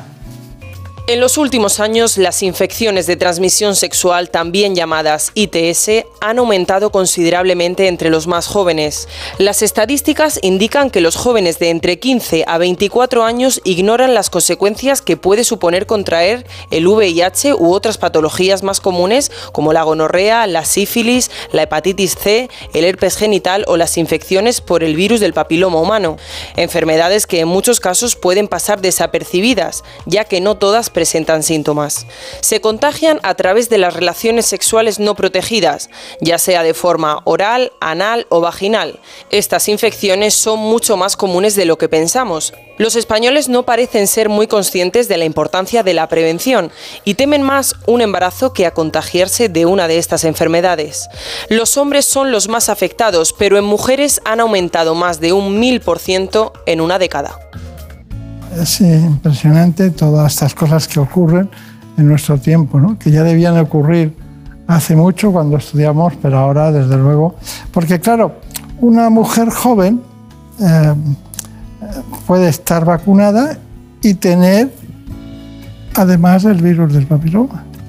Sí, porque como ya, ya hablamos, hay más de 200 tipos de papiloma, pero la vacuna realmente es la prevención primaria. No para tener o no tener un virus del papiloma, es para protegernos de esos virus de papiloma de más alto riesgo, que son los que se han visto vinculados con las lesiones de cuello de, útero finalmente. O sea, es una vacuna que realmente, más de que nos está protegiendo contra el papiloma, no, nos está protegiendo contra los papilomas que nos pueden causar lesiones de cuello del útero. Finalmente estamos evitando esas lesiones de cuello de útero. Bueno, y por decir cuello de útero, pero realmente el VPH se ha visto vinculado con otros tipos de cánceres también, y la vacuna también nos va a proteger de ello. Pero tener el virus no significa tener una lesión. No, y de hecho eh, hay personas que tienen contacto con el virus y lo aclaran solo en menos de dos años. Hay y esto ocurre especialmente en gente joven, con buena inmunidad, con buenas defensas. Y bueno, y si están vacunadas, pues más aún. Pero tenemos otras personas que pueden tener contacto con el virus y que ese virus permanezca, por ejemplo, en la vagina de la mujer por mucho tiempo. Y usted de repente vemos que son pacientes que uno todo el tiempo tipifica el virus, está positivo, pero que nunca causa una lesión en el cuello del útero. Es decir, tener virus no significa tener, eh, tener- significa tener infección, pero no significa tener lesión. Entonces solo tenemos que tener muy claro, mucha gente va a tener el virus, le decimos que eh, tiene el virus, pero no significa que vaya a desarrollar una lesión y menos un cáncer de cuello. Estoy seguro de que tiene muchas preguntas nuestra querida amiga Marina Montiel. Nos ha preguntado que ella ya se vacunó del VPH, no sufrió eh, esta enfermedad, pero le gustaría saber cada cuánto tiempo debería hacerse una revisión de cáncer de cuello de útero. Sí, los protocolos que tenemos actualmente es que de los 25 a los 30 años las mujeres deberían hacerse una citología al menos cada tres años. Y después de los 30 años lo ideal es hacer la citología, pero hacer un cotest con VPH. ¿Por qué? Porque si le hacemos una citología y está normal, pero además tenemos un VPH negativo, nosotros sabemos que en los próximos años la probabilidad de que esta paciente desarrolle una lesión es bajísima. Entonces, hacer ecotest cada cierto tiempo a estas pacientes y finalmente, si todo está normal, salen del protocolo citológico a partir de los 65 años. Evidentemente, esto va a cambiar el protocolo y el organigrama con que vamos a tratar a esta paciente es diferente si llega a salir una lesión y si llega a salir un VPH positivo, porque también depende del tipo de ese virus del papiloma que salga positivo, las diferentes actuaciones que hagamos desde el punto de vista médico. Muchas gracias, doctora. Bueno, está bien, está muy bien, pero claro, aquí lo importante es Internet. De repente les dicen a una mujer que tiene una ectopia en el cuello de la matriz y que debería hacerse una citología, vamos a estudiarlo, y le dicen que están haciendo el despistaje de un cáncer de cuello. ¿Cómo lo recibe? La paciente usualmente muy asustada, muy nerviosa y son consultas en donde tenemos que tener mucha empatía y ser muy sutiles con los pacientes, diciéndoles todo pero con mucha tranquilidad. ¿Por qué? Porque finalmente la mayoría van a ser lesiones que vamos a poder atajar a tiempo y tratar a tiempo. Pero sí es verdad que hay que diagnosticarlas igual, es decir, que tienen que venir a la consulta, hacerle la citología, despistaje del VPH, en caso de ser necesario, pues hacer una colposcopia, que es una visualización a través de un aparato que amplifica ese cuello del útero y que podemos ver las lesiones aplicando algunos líquidos y tomar biopsia si es necesario para hacer el diagnóstico. Y finalmente, si hay un diagnóstico, sobre todo los de alto grado, pues hacer tratamientos quirúrgicos como la conización y usualmente son curativos y las pacientes no tienen que llegar a otro tipo de tratamientos. Bonita es la palabra conización, conización de cuello. Es como, como una especie de- de elemento que va alrededor de todo el cuello y llega a la profundidad en ángulo que se necesita. Está muy bien. Me gusta mucho esa parte y da mucha tranquilidad a, la- a las pacientes. Bueno, vamos con el informe de cáncer, Marina Montiel. En España se diagnostican eh, 2.500 casos de cáncer de cuello de útero al año, un tipo de cáncer relacionado directamente con el virus del papiloma humano. Y para prevenirlo es fundamental la vacunación antes del comienzo de la actividad sexual. El cáncer de cuello de útero es el segundo cáncer más frecuente en mujeres de todo el mundo, en edades comprendidas entre los 15 y los 44 años, con medio millón de casos anuales. En nuestro país se diagnostican anualmente alrededor de 2.500 nuevos casos. La mayoría de estos cánceres se diagnostican entre los 30 y los 50 años. Solo el 10% de los diagnósticos se hacen en mujeres mayores de 65. Su principal causa es la infección activa y persistente de uno o varios tipos del virus, hasta 11 distintos del papiloma humano. Aunque los genotipos 16 y 18 son los causantes del 70% de los casos. Para prevenirlo es fundamental la vacunación antes del comienzo de la actividad sexual y someterse a pruebas de detección precoz como la citología, que permite analizar las células del cuello del útero. Gracias a estos mecanismos, en los últimos años se han reducido la incidencia y la mortalidad de este tipo de cáncer. La verdad es que podríamos estar aquí hablando mucho tiempo, pero ¿cuál es la hoja de ruta preventiva ante estas patologías? Sí, bueno, yo creo que los debemos definir eh, y dividir en prevención primaria y prevención secundaria. Y la prevención primaria tenemos que estar muy claros qué es la vacunación. La vacunación idealmente a niñas y ahora niños, que ya, ya, ya hemos visto que antes del 2024 ya tienen que estar aprobadas todas las comunidades autónomas, la vacunación de niños también a los 12 años dentro del calendario vacunal, pero bueno, niños y niñas antes del inicio de las relaciones sexuales y preferiblemente en calendario vacunal a los 12 años, pero también es verdad que muchas pacientes que ya han tenido, muchas mujeres que ya han tenido contacto con el papiloma, también se van a beneficiar de de vacunarlas y va a ser a criterio del médico según el caso clínico que tenga, pues la recomendación de la vacunación, pero incluso en las vacunas en ficha técnica está hasta los 45 años pero a discreción del médico si necesita vacunarlas eh, por encima de, de esas edades igualmente. Eso es en cuanto a prevención primaria que es la más importante. Pero después tenemos la prevención secundaria, es decir, ya la paciente nos ha llegado a la consulta ginecológica, pues en ese momento hacer los test de detección, hacer citología según el protocolo y tipificar HPV siempre que sea posible para saber si a pesar de la citología positiva estamos en presencia de virus de papiloma humano de alto riesgo, que son los que más lesiones nos pueden causar.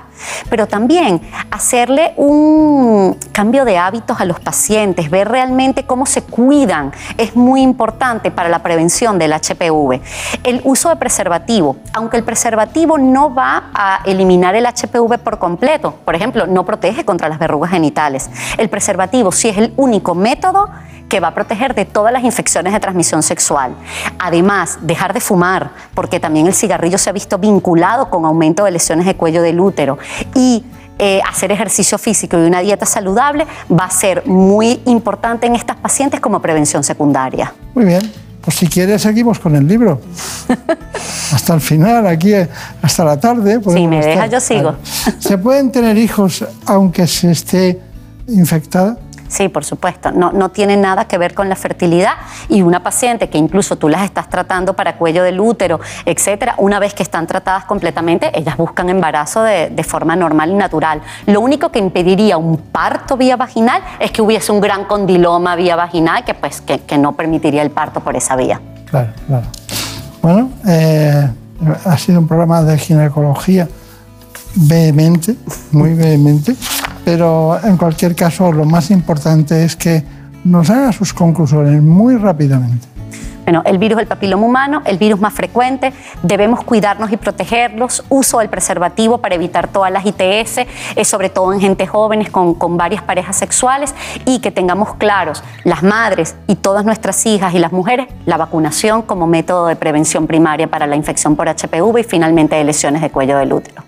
Bueno, pues de recuerdo a sus compañeros del Instituto Palacio, muchas gracias parte. por haber venido. Brenda Armida, ha sido un placer. Igualmente. He visto que estabas muy atenta. Siempre, hay que, hay que enterarse. Y Marina, Marina Montiel, gracias por todo, ¿eh? gracias. Ya ustedes ya lo saben, seguiremos aquí, volveremos y hablaremos, como siempre, de salud. En buenas manos.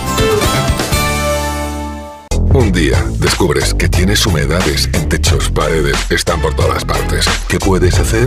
Llama a Murprotec. Llama al 930 1130 o entra en murprotec.es. Si con las humedades te las tienes que ver, ¿qué puedes hacer? Llama a Murprotec. 930 1130. Murprotec. Cuidando tu hogar, cuidamos de ti. Llega el fin de semana y tú al fin paras. Pero el mundo no. Él sigue girando. El mundo no para de darle vueltas a la actualidad más inmediata. Juan Diego Guerrero tampoco. Si quieres desconectar sin dejar de estar informado, escucha Noticias Fin de Semana. Cada sábado y domingo a las 7 de la mañana y a las 2 de la tarde. Y siempre que quieras en la web y en la app. Onda Cero. Tu radio. Mira, tenemos que hablar. Lo nuestro no funciona. Cada vez estoy más cansado. Se me hace todo un poco cuesta arriba. Cuando veo que volvemos a empezar, me puede la pereza. Sé que llevamos toda la vida juntos, pero no tenemos futuro. Es pensar en el día de mañana y... Si tú también quieres romper con la rutina, por fin no es lunes con Jaime Cantizano. Los fines de semana desde las 8 de la mañana y siempre que quieras en la web y en la app. Onda Cero, tu radio. Por muy increíble que sea una noticia, si te la cuenta tu madre, te la crees. Si te la cuenta tu hermano, te la crees. Si te la cuenta tu amiga, te la crees. Si te la cuenta Carlos Alsina, Julio Otero o Rafa La Torre, te la crees. Una de las claves de la confianza es la cercanía, la gente que ves todos los días o que escuchas. Porque en un mundo lleno de ruido y de noticias falsas, la credibilidad, la pluralidad, el rigor y la cercanía de Onda Cero hacen de nosotros la radio de confianza. Onda Cero, tu radio. ¿Sabes qué pasó con el cerebro de Einstein? Einstein falleció en 1955. Según sus últimos deseos, fue incinerado y sus restos fueron esparcidos en algún lugar secreto. Pero pocos saben que durante la autopsia el patólogo Thomas Harvey extrajo su cerebro y lo cortó en 240 trozos. En 1998, Harvey y otros científicos devolvieron los restos que tenían, a excepción de 24 piezas que podrían estar actualmente en cualquier parte del planeta. En la tertulia Zona Cero de la Rosa de los Vientos hablaron de esta y otras historias muy interesantes. Si no escuchaste el programa o quieres volver a escuchar cualquier sección a la carta, entra en la web y en la app de Onda Cero. No te pierdas nada. Onda Cero, tu radio.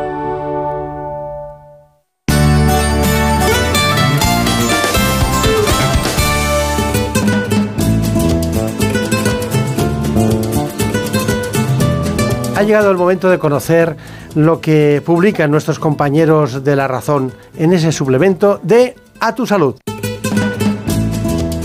Saludos desde La Razón. Esta semana hablamos de esofagitis, una enfermedad rara que en apenas unos años se ha convertido en una verdadera epidemia, según alertan los expertos, sobre todo entre los más jóvenes. Se trata de una patología cuyo origen es una alergia alimentaria a productos tan comunes como la leche, el huevo, el trigo o las legumbres, lo que provoca la inflamación del esófago hasta dificultar el paso de los alimentos. Y eso provoca disfagia, dolor torácico y atragantamientos. El retraso en el diagnóstico y el impacto emocional son dos de los grandes problemas a los que se enfrentan los pacientes. En nuestra sección de alimentación hablamos de un producto muy típico de esta época, se trata del membrillo, una fruta que tiene muchos beneficios gracias a su bajo aporte calórico, a su alto contenido en vitamina C y a que es una de las frutas con mayor cantidad de fibra. Sin embargo, debe tomarse con moderación, sobre todo cuando se toma en forma de compota. Además, hablamos del revolucionario fármaco que acaba de llegar a nuestro país para frenar el colesterol a través de dos pinchazos al año. No se trata de una vacuna, pero sí de una solución pionera para frenar este peligroso factor de riesgo cardiovascular. Y entrevistamos al doctor Gabriel Serrano, dermatólogo y fundador del laboratorio SESDERMA, quien nos cuenta las claves de la innovación tecnológica que está revolucionando el cuidado de la piel. Pero como siempre estos son solo algunos de los contenidos. Encontrarán más información en las páginas del suplemento a tu salud y durante toda la semana en nuestra web www.larazón.es barra salud. Sin más, que pasen una feliz semana y cuídense. En buenas manos. Déjame escribirte un beso que me llegue hasta el alma.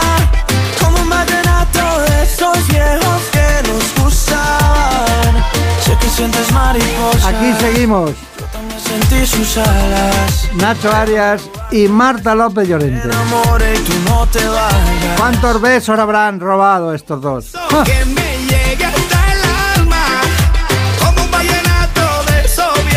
En la realización Nacho Arias y Marta López Llorente en la producción. yo también sentí sus alas. Vamos con cosas serias. Vamos a hablar con un neurólogo del Hospital Ramón y Cajal de Madrid. Porque cada año unas 120.000 personas sufren un ictus en España. Nos acompaña el doctor Antonio Cruz Culebras.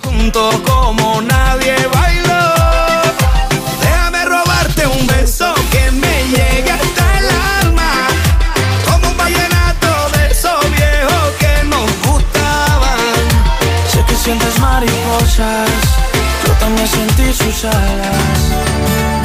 En buenas manos.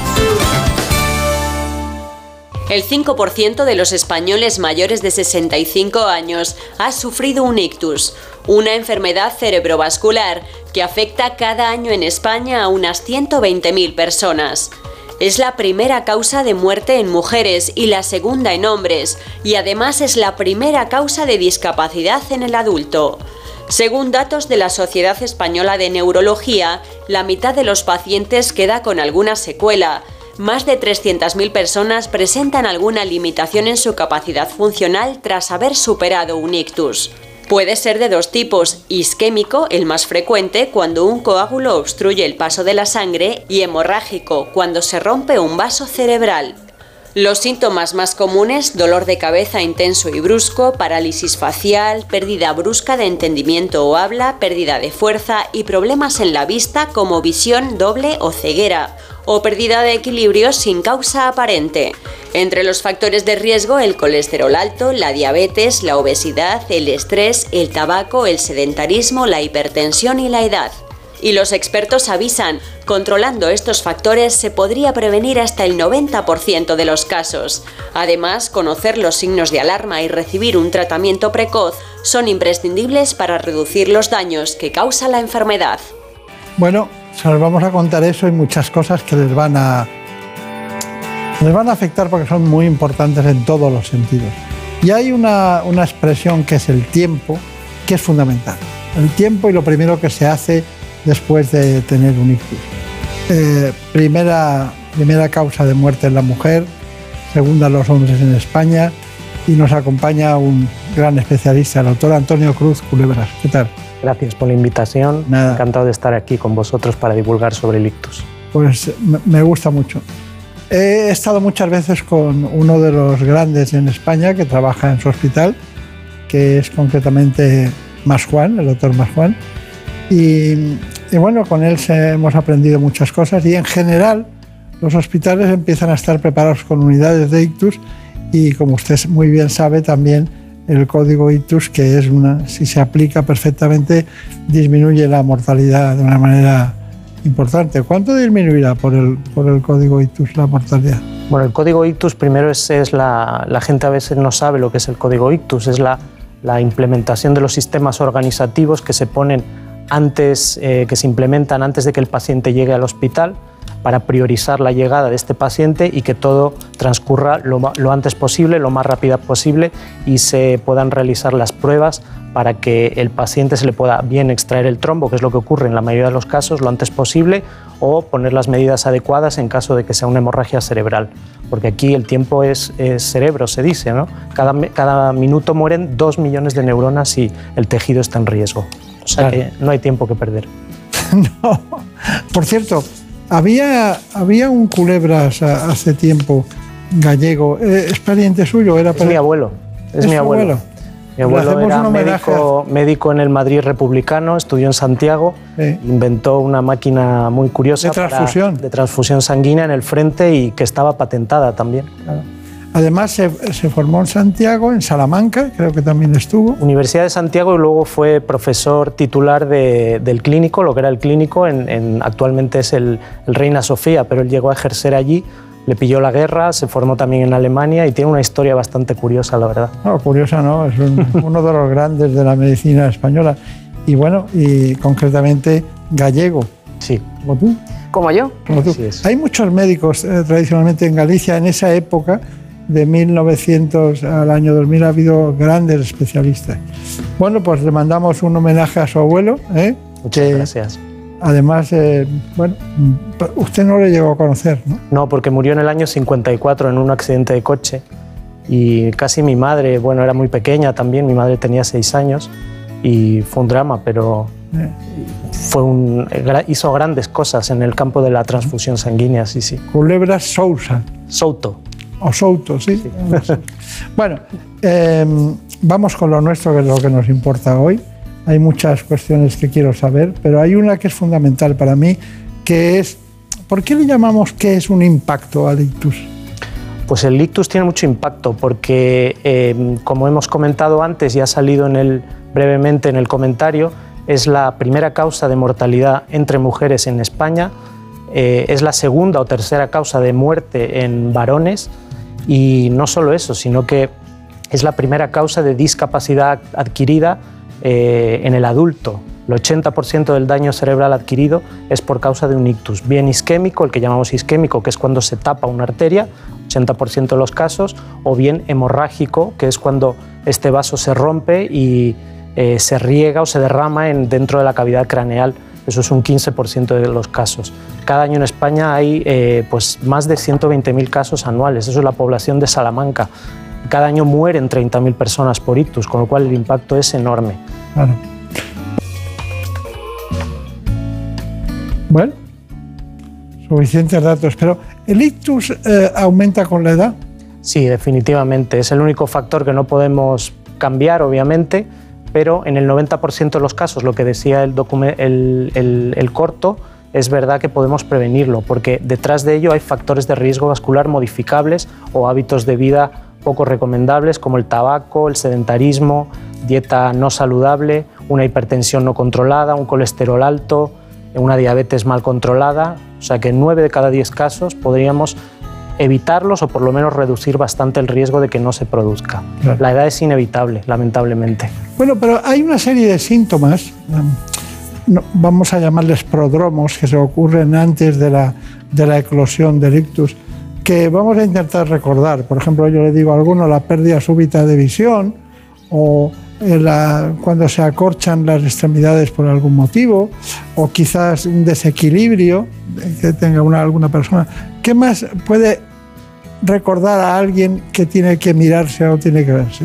Bueno, pues fundamentalmente es eh, la pérdida de, capacidad, de la capacidad de hablar, tanto para expresarse como para entender, una pérdida de sensibilidad o de fuerza en un lado del cuerpo, una visión doble, una ceguera brusca, una falta de coordinación para andar o para hablar, un dolor de cabeza súbito pero muy muy intenso, no habitual a los dolores de cabeza normales, eso siempre nos deben hacer poner el, el, el alarma y tenemos que avisar corriendo al 112. No hay que esperar ni que se pase, no hay que darle de beber o de comer al, paciente, hay que tumbarlo, no hay que darle una aspirina, hay que simplemente llamar rápidamente al 112 porque esto en todas las comunidades autónomas está perfectamente protocolizado y los servicios de emergencia saben perfectamente a qué hospital hay que llevar a esa persona, porque no todos los hospitales valen, pero esto está perfectamente protocolizado en todas las regiones de España, afortunadamente. ¿Qué es lo que ha costado más transmitir a ustedes, a los neurólogos, para que estén atentos al tema? ¿Ha sido precisamente esa sintomatología? Pues eh, ha costado mucho que eh, la gente, bueno, ha habido varias etapas, pero en, en el inicio del código ictus, cuando, cuando, cuando empezó todo esto, hace unos 15, 18 años, costaba que la gente primero se diera cuenta. A veces la gente simplemente presentaba un acorchamiento o una pérdida de fuerza en un lado y se acostaba para ver si se le pasaba o si tenía claro. un ictus transitorio pues no le hacía caso porque ya se le había pasado y luego le daba el fuerte unos días después, lamentablemente. Entonces, eso primero concienciar a la población y luego concienciar a los propios médicos, incluso a los neurólogos, de que esto es una emergencia tiempo dependiente, de que es tratable y de que hay que correr y que cuanto antes pongamos los medios necesarios, mejor va a ir ese paciente y más posibilidades va a tener de en unos días o bien irse a su casa o de curarse. Esto ocurre en un 50% de los casos afortunadamente ya. Anteriormente, pues 8 de cada 10 casos pues o bien morían o se quedaban en una silla de ruedas o con una discapacidad enorme, ¿no? Esto ya no es así. Qué gran satisfacción cuando dan en alta ustedes a un paciente que haya tenido un ictus. Bueno, pero tenemos información en este caso hay un tema algo previo, en muchas ocasiones, que es la fibrilación auricular.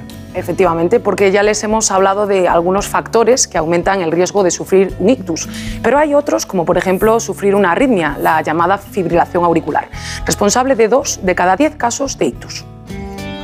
La arritmia más común es la fibrilación auricular. En España la sufren cerca de un millón de personas. En algunos pacientes, las arritmias son un defecto congénito, pero a veces pueden estar originadas por ciertas enfermedades cardíacas o deberse a otros factores como la edad. Una arritmia que es muy frecuente y es la responsable de 2 de cada 10 casos de ictus isquémicos. Para evitar riesgos es muy importante un correcto tratamiento preventivo con anticoagulantes que durará toda la vida. La falta de conciencia en España hace que haya un alto grado de incumplimiento terapéutico con el tratamiento convencional, el famoso síndrome.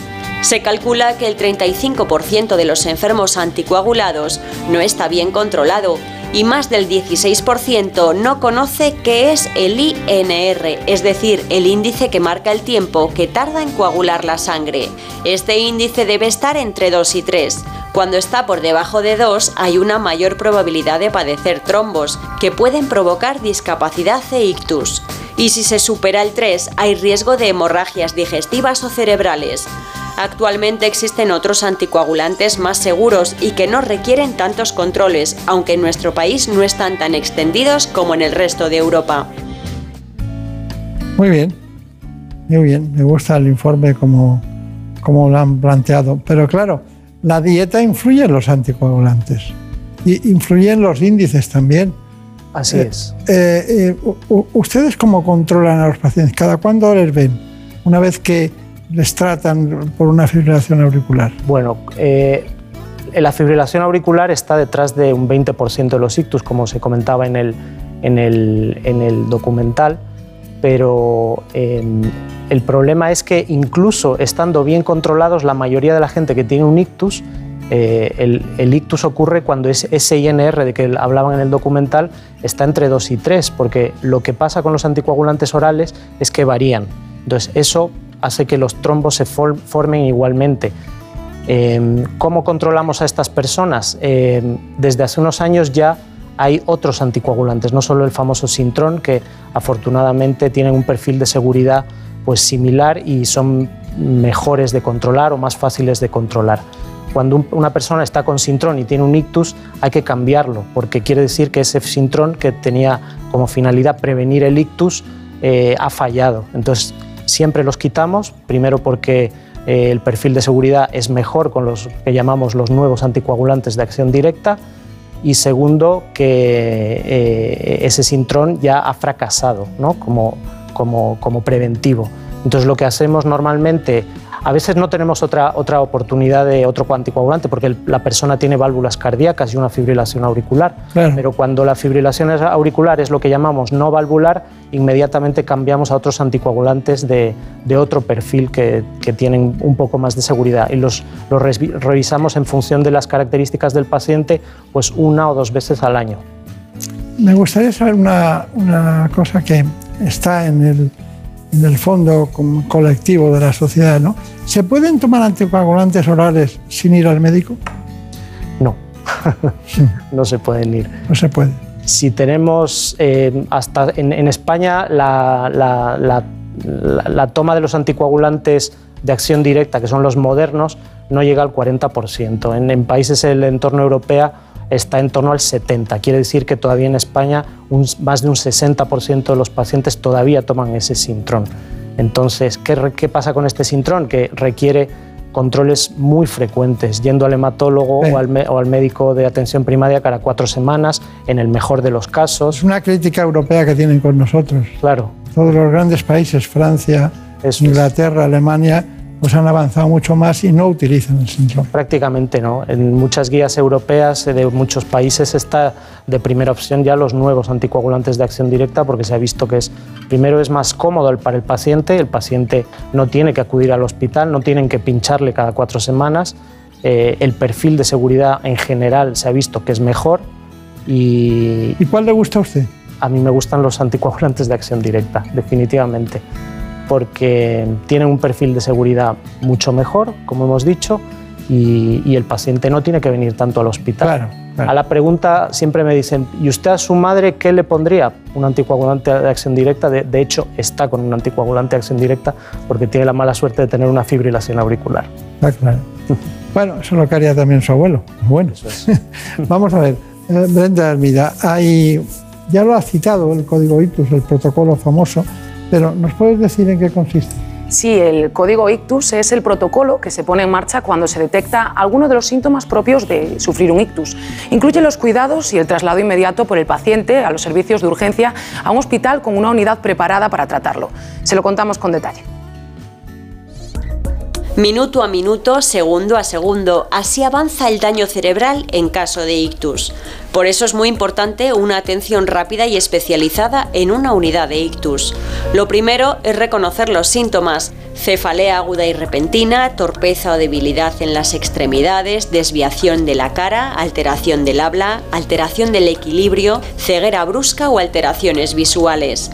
Nada más notar alguno de estos o varios, avisar a los servicios de emergencia, ya que el traslado al hospital debe producirse lo antes posible. Allí le derivarán inmediatamente a la unidad de ictus más cercana, de las que ya hay 75 funcionando en toda España donde un neurólogo especializado pondrá en marcha el protocolo adecuado para minimizar el daño cerebral y aumentar la probabilidad de recuperación neurológica.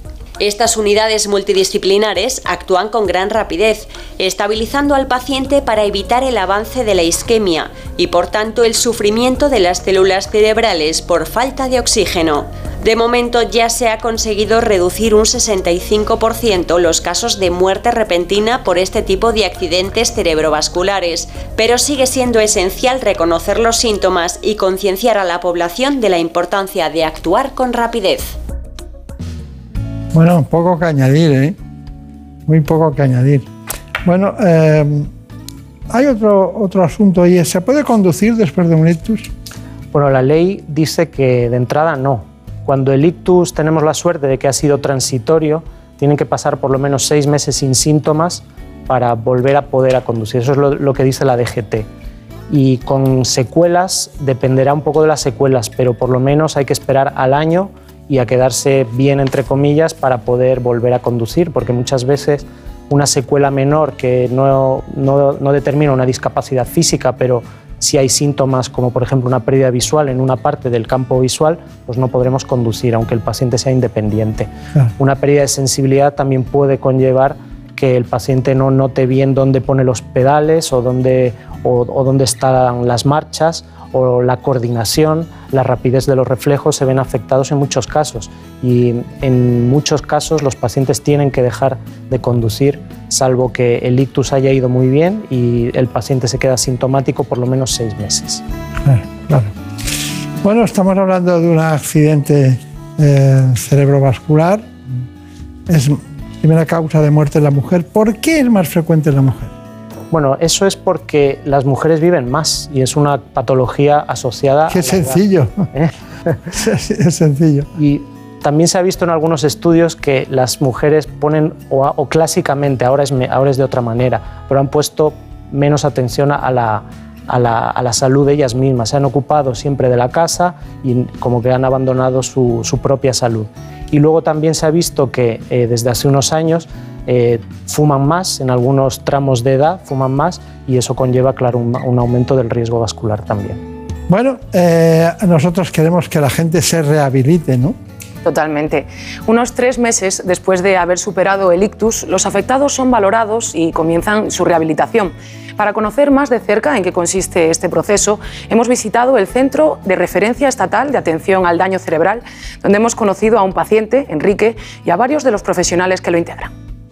Las personas cuando vienen a este centro han sufrido un ictus y nuestro objetivo es que sea lo más parecido posible al minuto antes de tenerlo. Me pasó hace nueve meses, va a ser el día 10 y las secuelas. Me quedé en silla de ruedas, no podía andar y no podía hablar tampoco. He ido mejorándolo poco a poco con logopedia y mucho trabajo, la verdad, me ha costado mucho. Solemos hacer muchos ejercicios de respiración y movimientos faciales para recuperar la movilidad de la boca.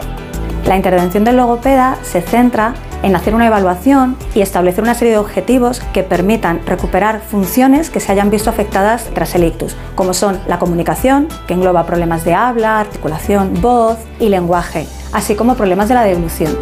Pues cuando estoy hospital no podía andar, estaba la pierna izquierda se me quedó inutilizada y el brazo izquierdo igual. El brazo izquierdo empezó a, revivir solo y la pierna izquierda me costó mucho más, no podía andar. Fisio eh, ejercicio de recuperar fuerza y movilidad de la pierna porque tenía hiperextensión y del brazo, la verdad el brazo ha sido más, me ha costado menos.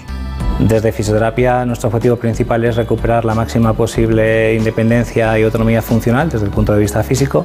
Nos vamos a encontrar con problemas de equilibrio, movilización selectiva, control postural, aumento de tono. Al final los ejercicios fines te hacen recuperar no la sensibilidad porque no la tengo, pero sí la movilidad.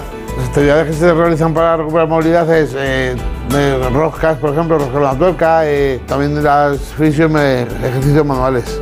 Lo más importante es conseguir la máxima autonomía de la persona en relación a sus actividades de la vida diaria, ya sean las más básicas de autocuidado, como puede ser vestirse o aprender a partir o pelar un alimento, o como pueden ser más complejas para que ellos puedan vivir de manera independiente. Las nuevas tecnologías se utilizan en neurorehabilitación, pero siempre como un papel complementario. Nunca sustituyen a la rehabilitación con los diferentes profesionales. Al final es algo que no te esperas y te cambia la vida. Viendo quedas. Yo sé que el 100% no se recupera. Un 90 a lo mejor, con un 90 me conformo. Entonces bueno, ahí estamos en ello. Ahí he visto de fondo a Elena Fernández Puyol haciendo la entrevista que usted llama documental, nosotros reportaje, pero es igual, es lo mismo. Es como accidente cerebrovascular o ictus también es lo mismo. Bueno, ¿me da sus conclusiones? Pues eh, para- eh, que el ictus es prevenible, vale más que no llegue a que llegue. 9 de cada 10 casos son prevenibles, con lo cual mucha atención a la hipertensión, a la- al colesterol alto, a los hábitos no saludables como una dieta no, eh, sana, a fumar, al consumo de otras drogas. Y si ocurre, tenemos la mala suerte de que presenciamos de alguien que está teniendo un ictus, hay que llamar corriendo al 112, no esperar a que se le pase, ni darle de beber, ni darle ninguna aspirina, ni ningún tratamiento. Esto está perfectamente protocolizado y los servicios de emergencias saben lo que hay que hacer. Pues ya está, así de claro. Le da usted recuerdo a los compañeros del Ramón y Cajal y concretamente al doctor Marjuan. Y por supuesto me ha gustado mucho que usted proceda de, un- de una estirpe médica de las más importantes que había en su tiempo, como el doctor Culebras. Bueno, que sea muy feliz, que tenga mucha suerte. Encantado de venir y muchas gracias por la invitación. Gracias. En buenas manos. Por un beso tuyo, contigo me voy.